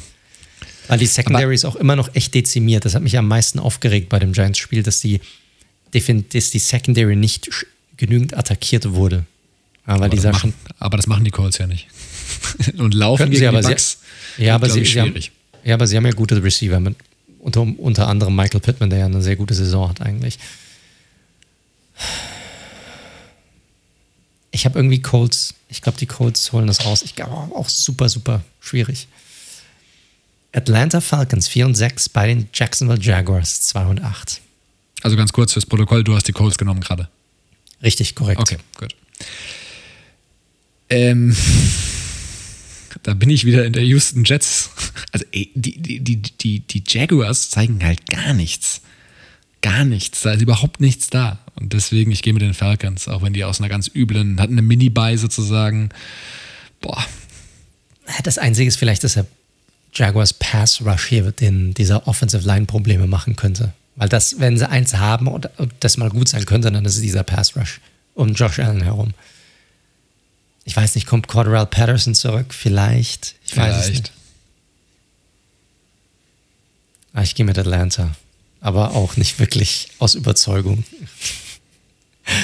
Carolina Panthers 5 und 6 bei den Miami Dolphins 4 und 7 ist für mich auch nicht so eindeutig, nee, aber ich habe zumindest eine leichte, ich, ich habe zumindest eine leichte Tendenz und bin so bei 55% Panthers und deswegen nehme ich die Panthers. Ich nehme Starke die Panthers. Defense, die Offense sieht besser aus mit, mit Cam. Sage ich auch. Panthers gewinnen das knapp. Tennessee Titans 8 und 3 bei den, Orland, äh, bei den New England Patriots natürlich 7 und 4. Trent is your friend. Ähm, ich gehe mit den Patriots. Ja, du Tennessee, wir hatten es ja vorhin schon angesprochen. Da fehlt halt gerade zu viel, ähm, als dass sie das ähm, überkommen könnten, sozusagen mit, mit Henry, mit, mit Julio Jones, mit dem angeschlagenen AJ Brown. Patriots sind gerade im Flow. Ich glaube, die machen das. Ich setze auch auf die Patriots. Hm, ja, Spiel der Woche. Philadelphia Eagles 5 und 6 bei den New York Football Giants mit neuem Offensive Coordinator Freddie Kitchens. 3 und 7. Ich, weiß ja, was du mal meinen Tipp ein. Äh, also Freddie Kitchens ist natürlich jetzt erstmal äh, spannend, weil die auch nicht genau wissen. Ich rechne den Giants auch wirklich gute Chancen aus, muss ich ganz ehrlich sagen. Aber auch um es spannend zu halten, nämlich die Eagles, eure Run-Defense ist ja auch nicht so stark, wenn ich das richtig im Kopf habe, oder? Hit or Miss. dann hoffen wir mal für meinen Tipp für dich, hoffe ich natürlich auf einen Hit. Für mein Tippspiel hoffe ich auf einen Miss und gehe mit den Eagles. Big Blue for the win, baby. LA Chargers 6 und 4 bei den Denver Broncos 5 und 5. Uh, ich will immer Denver. Clippers sagen. Hier steht LAC. Will ich immer Clippers sagen. Äh, ist, ist nicht so eindeutig, wie viele denken, glaube ich tatsächlich. Weil die Chargers sind auch noch ein junges Team. Ähm, Broncos lassen irgendwie alle drei Wochen irgendwie so eine Performance raus, wo du auf einmal denkst, so, wow, was ist mit diesem Team los? Vor allem, ich finde, die haben ein gutes Running Game, die Broncos. Gegen mhm. diese Run-Defense. Ja, dazu kommt noch Bradley Chubb zurück für den Pass Rush. Ähm, auch nicht zu unterschätzen. Ich gehe mit den Broncos. Ah, da bin ich mir jetzt nicht sicher, ob ich in die andere Richtung gehen soll. Ich wäre nämlich eigentlich auch mit den Broncos gegangen. Ah, schwierig. Ich gehe auch mit den, ich gehe mit den Chargers. Fuck it. Chargers for the win. Los Angeles Rams 7 und 3. Äh, nee, 7, doch 7 3. Bei den Green Bay Packers 8 und 3. Hey, das ist eine krasse Woche, Leute. Freut euch auf einen. Äh, das ja. sind alles enge Partien. Also, das ist wirklich, äh, wie ihr seht, normalerweise sind wir ein bisschen schneller eigentlich im Tippspiel. Ich probiere jetzt auch mal äh, es kurz zu machen. Ich gehe mit den Packers, weil die mich in den letzten Wochen mehr überzeugt haben. Ähm, jo. Wirklich. Ich weiß, dass sie verloren haben am Wochenende, aber ich fand sie irgendwie ansprechender als das, was ich von den Rams gesehen habe in den letzten beiden Spielen. Ich gehe auch mit den Packers. Einfach weil ich irgendwie ein besseres Gefühl habe. Lambeau Fields, ja, es wird langsam kalt. Packers gewinnen. Minnesota Vikings 5 und 5 bei den San Francisco 49ers 5 und 5. Hier geht es um viel. Hm. Und wieder stehe ich da und bin mir sehr unsicher, was ich nehmen soll. Das ist natürlich einerseits das Matchup, sage ich mal, Cornerbacks der, der 49ers gegen die Receiver der, der Vikings, was natürlich ein klares Mismatch ist. Das kannst du aber auch genauso umdrehen. Also ich lege mal vor, talentmäßig müssten die Vikings das meiner Meinung nach gewinnen. Und wenn sie die also offensive Performance weiterhalten können, dann glaube ich auch an die Vikings hier und deshalb gehe ich mit den Vikings knappes Ding. Ich glaube tatsächlich, dass die O-Line der Vikings nicht halten wird und Cousins mehr unter Druck setzen wird und gehe mit den 49ers. Gut, spannend. Cleveland Browns 6 und 5 bei den Baltimore Ravens 7 und 3. Das ist jetzt tatsächlich, also es ist nicht eindeutig, aber ich kann da relativ leicht auf die Ravens tippen, muss ich ganz ehrlich sagen. Gerade Lamar wird ja zurückkommen, das war jetzt nur eine Krankheit, also Erkältung oder Grippe oder was er da hatte. Ähm, und die Browns sehen nicht gut aus die letzten Wochen. Nein. Deshalb, solange Lamar zurückkommt, gehe ich auch mit den Ravens und deshalb Ravens hier for the win. Und der um, nur nicht ganz sicher. Ne? Ist ja auch jetzt auch echt interessant, ne? dass ein Seahawks-Game mal geflext wird. Unter Umständen, Seahawks-Fans in Deutschland dürfte das freuen, weil sie dann ihr Team wahrscheinlich früher sehen können. Aber momentan noch drin, der Monday Nighter Seahawks gegen Washington, zumindest in unserer Tippspieltabelle. Es wurde schon geswitcht, glaube ich tatsächlich. Wurde schon geswitcht? Ja, ich hatte Twitter gerade eben offen. Äh, ich glaube, äh, ist egal, bevor ich jetzt was Falsches sage, aber Ist ich glaube, es wurde wurscht. schon geswitcht. Auf jeden Fall äh, reden wir von den Seahawks mit einem Team von 3 und 7. Beim Washington Football Team 4 und 6. Wer gewinnt das Ding? Wide open, ganz ehrlich, aber Washington sieht im Moment besser aus. Seahawks for the win, baby. und damit sind wir durch mit den Picks. Mit Week 12 Picks. Boah, wir haben so Button. viele Unterschiede die Woche. Da zieht entweder ziehe ich richtig davon oder du überholst mich. Ich glaube, anders geht's gar nicht. Naja, Ja, geht also auch es geht anders, auch aber- einfach, dass es gleich bleibt. Genau.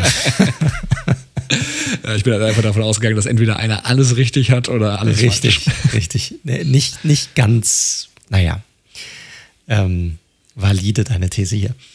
Gut, Leute, wir sind am Ende der Sendung. Leute, ihr hört Red Zone, der Football Podcast. Ich hoffe, es hat euch diese Woche auch wieder Spaß gemacht. Ähm, Wenn es euch gefallen hat, drückt bitte heftig den Abonnieren-Button. Ihr findet uns bei Apple Podcast, Spotify, Google Podcast, Stitcher, Deezer, you name it. Sind wir da drauf. Und da lasst gerne eine Bewertung, freuen wir uns auch immer drüber. Ansonsten bedanken wir uns recht herzlich, dass ihr diese Woche wieder mit dabei wart und reingehört habt. Ich bedanke mich bei dir, lieber Daniel, dass du diese Woche auch wieder mit am Start warst. Das Outro wurde mir genommen, das Intro durfte ich noch sprechen. Sehr gerne. Gut. Ansonsten wünsche ich euch eine geile Woche, eine geile Thanksgiving-Woche. Ja. Und dann wie immer, bleibt bitte gesund und bis zum nächsten Mal. Tschüss. tschüss.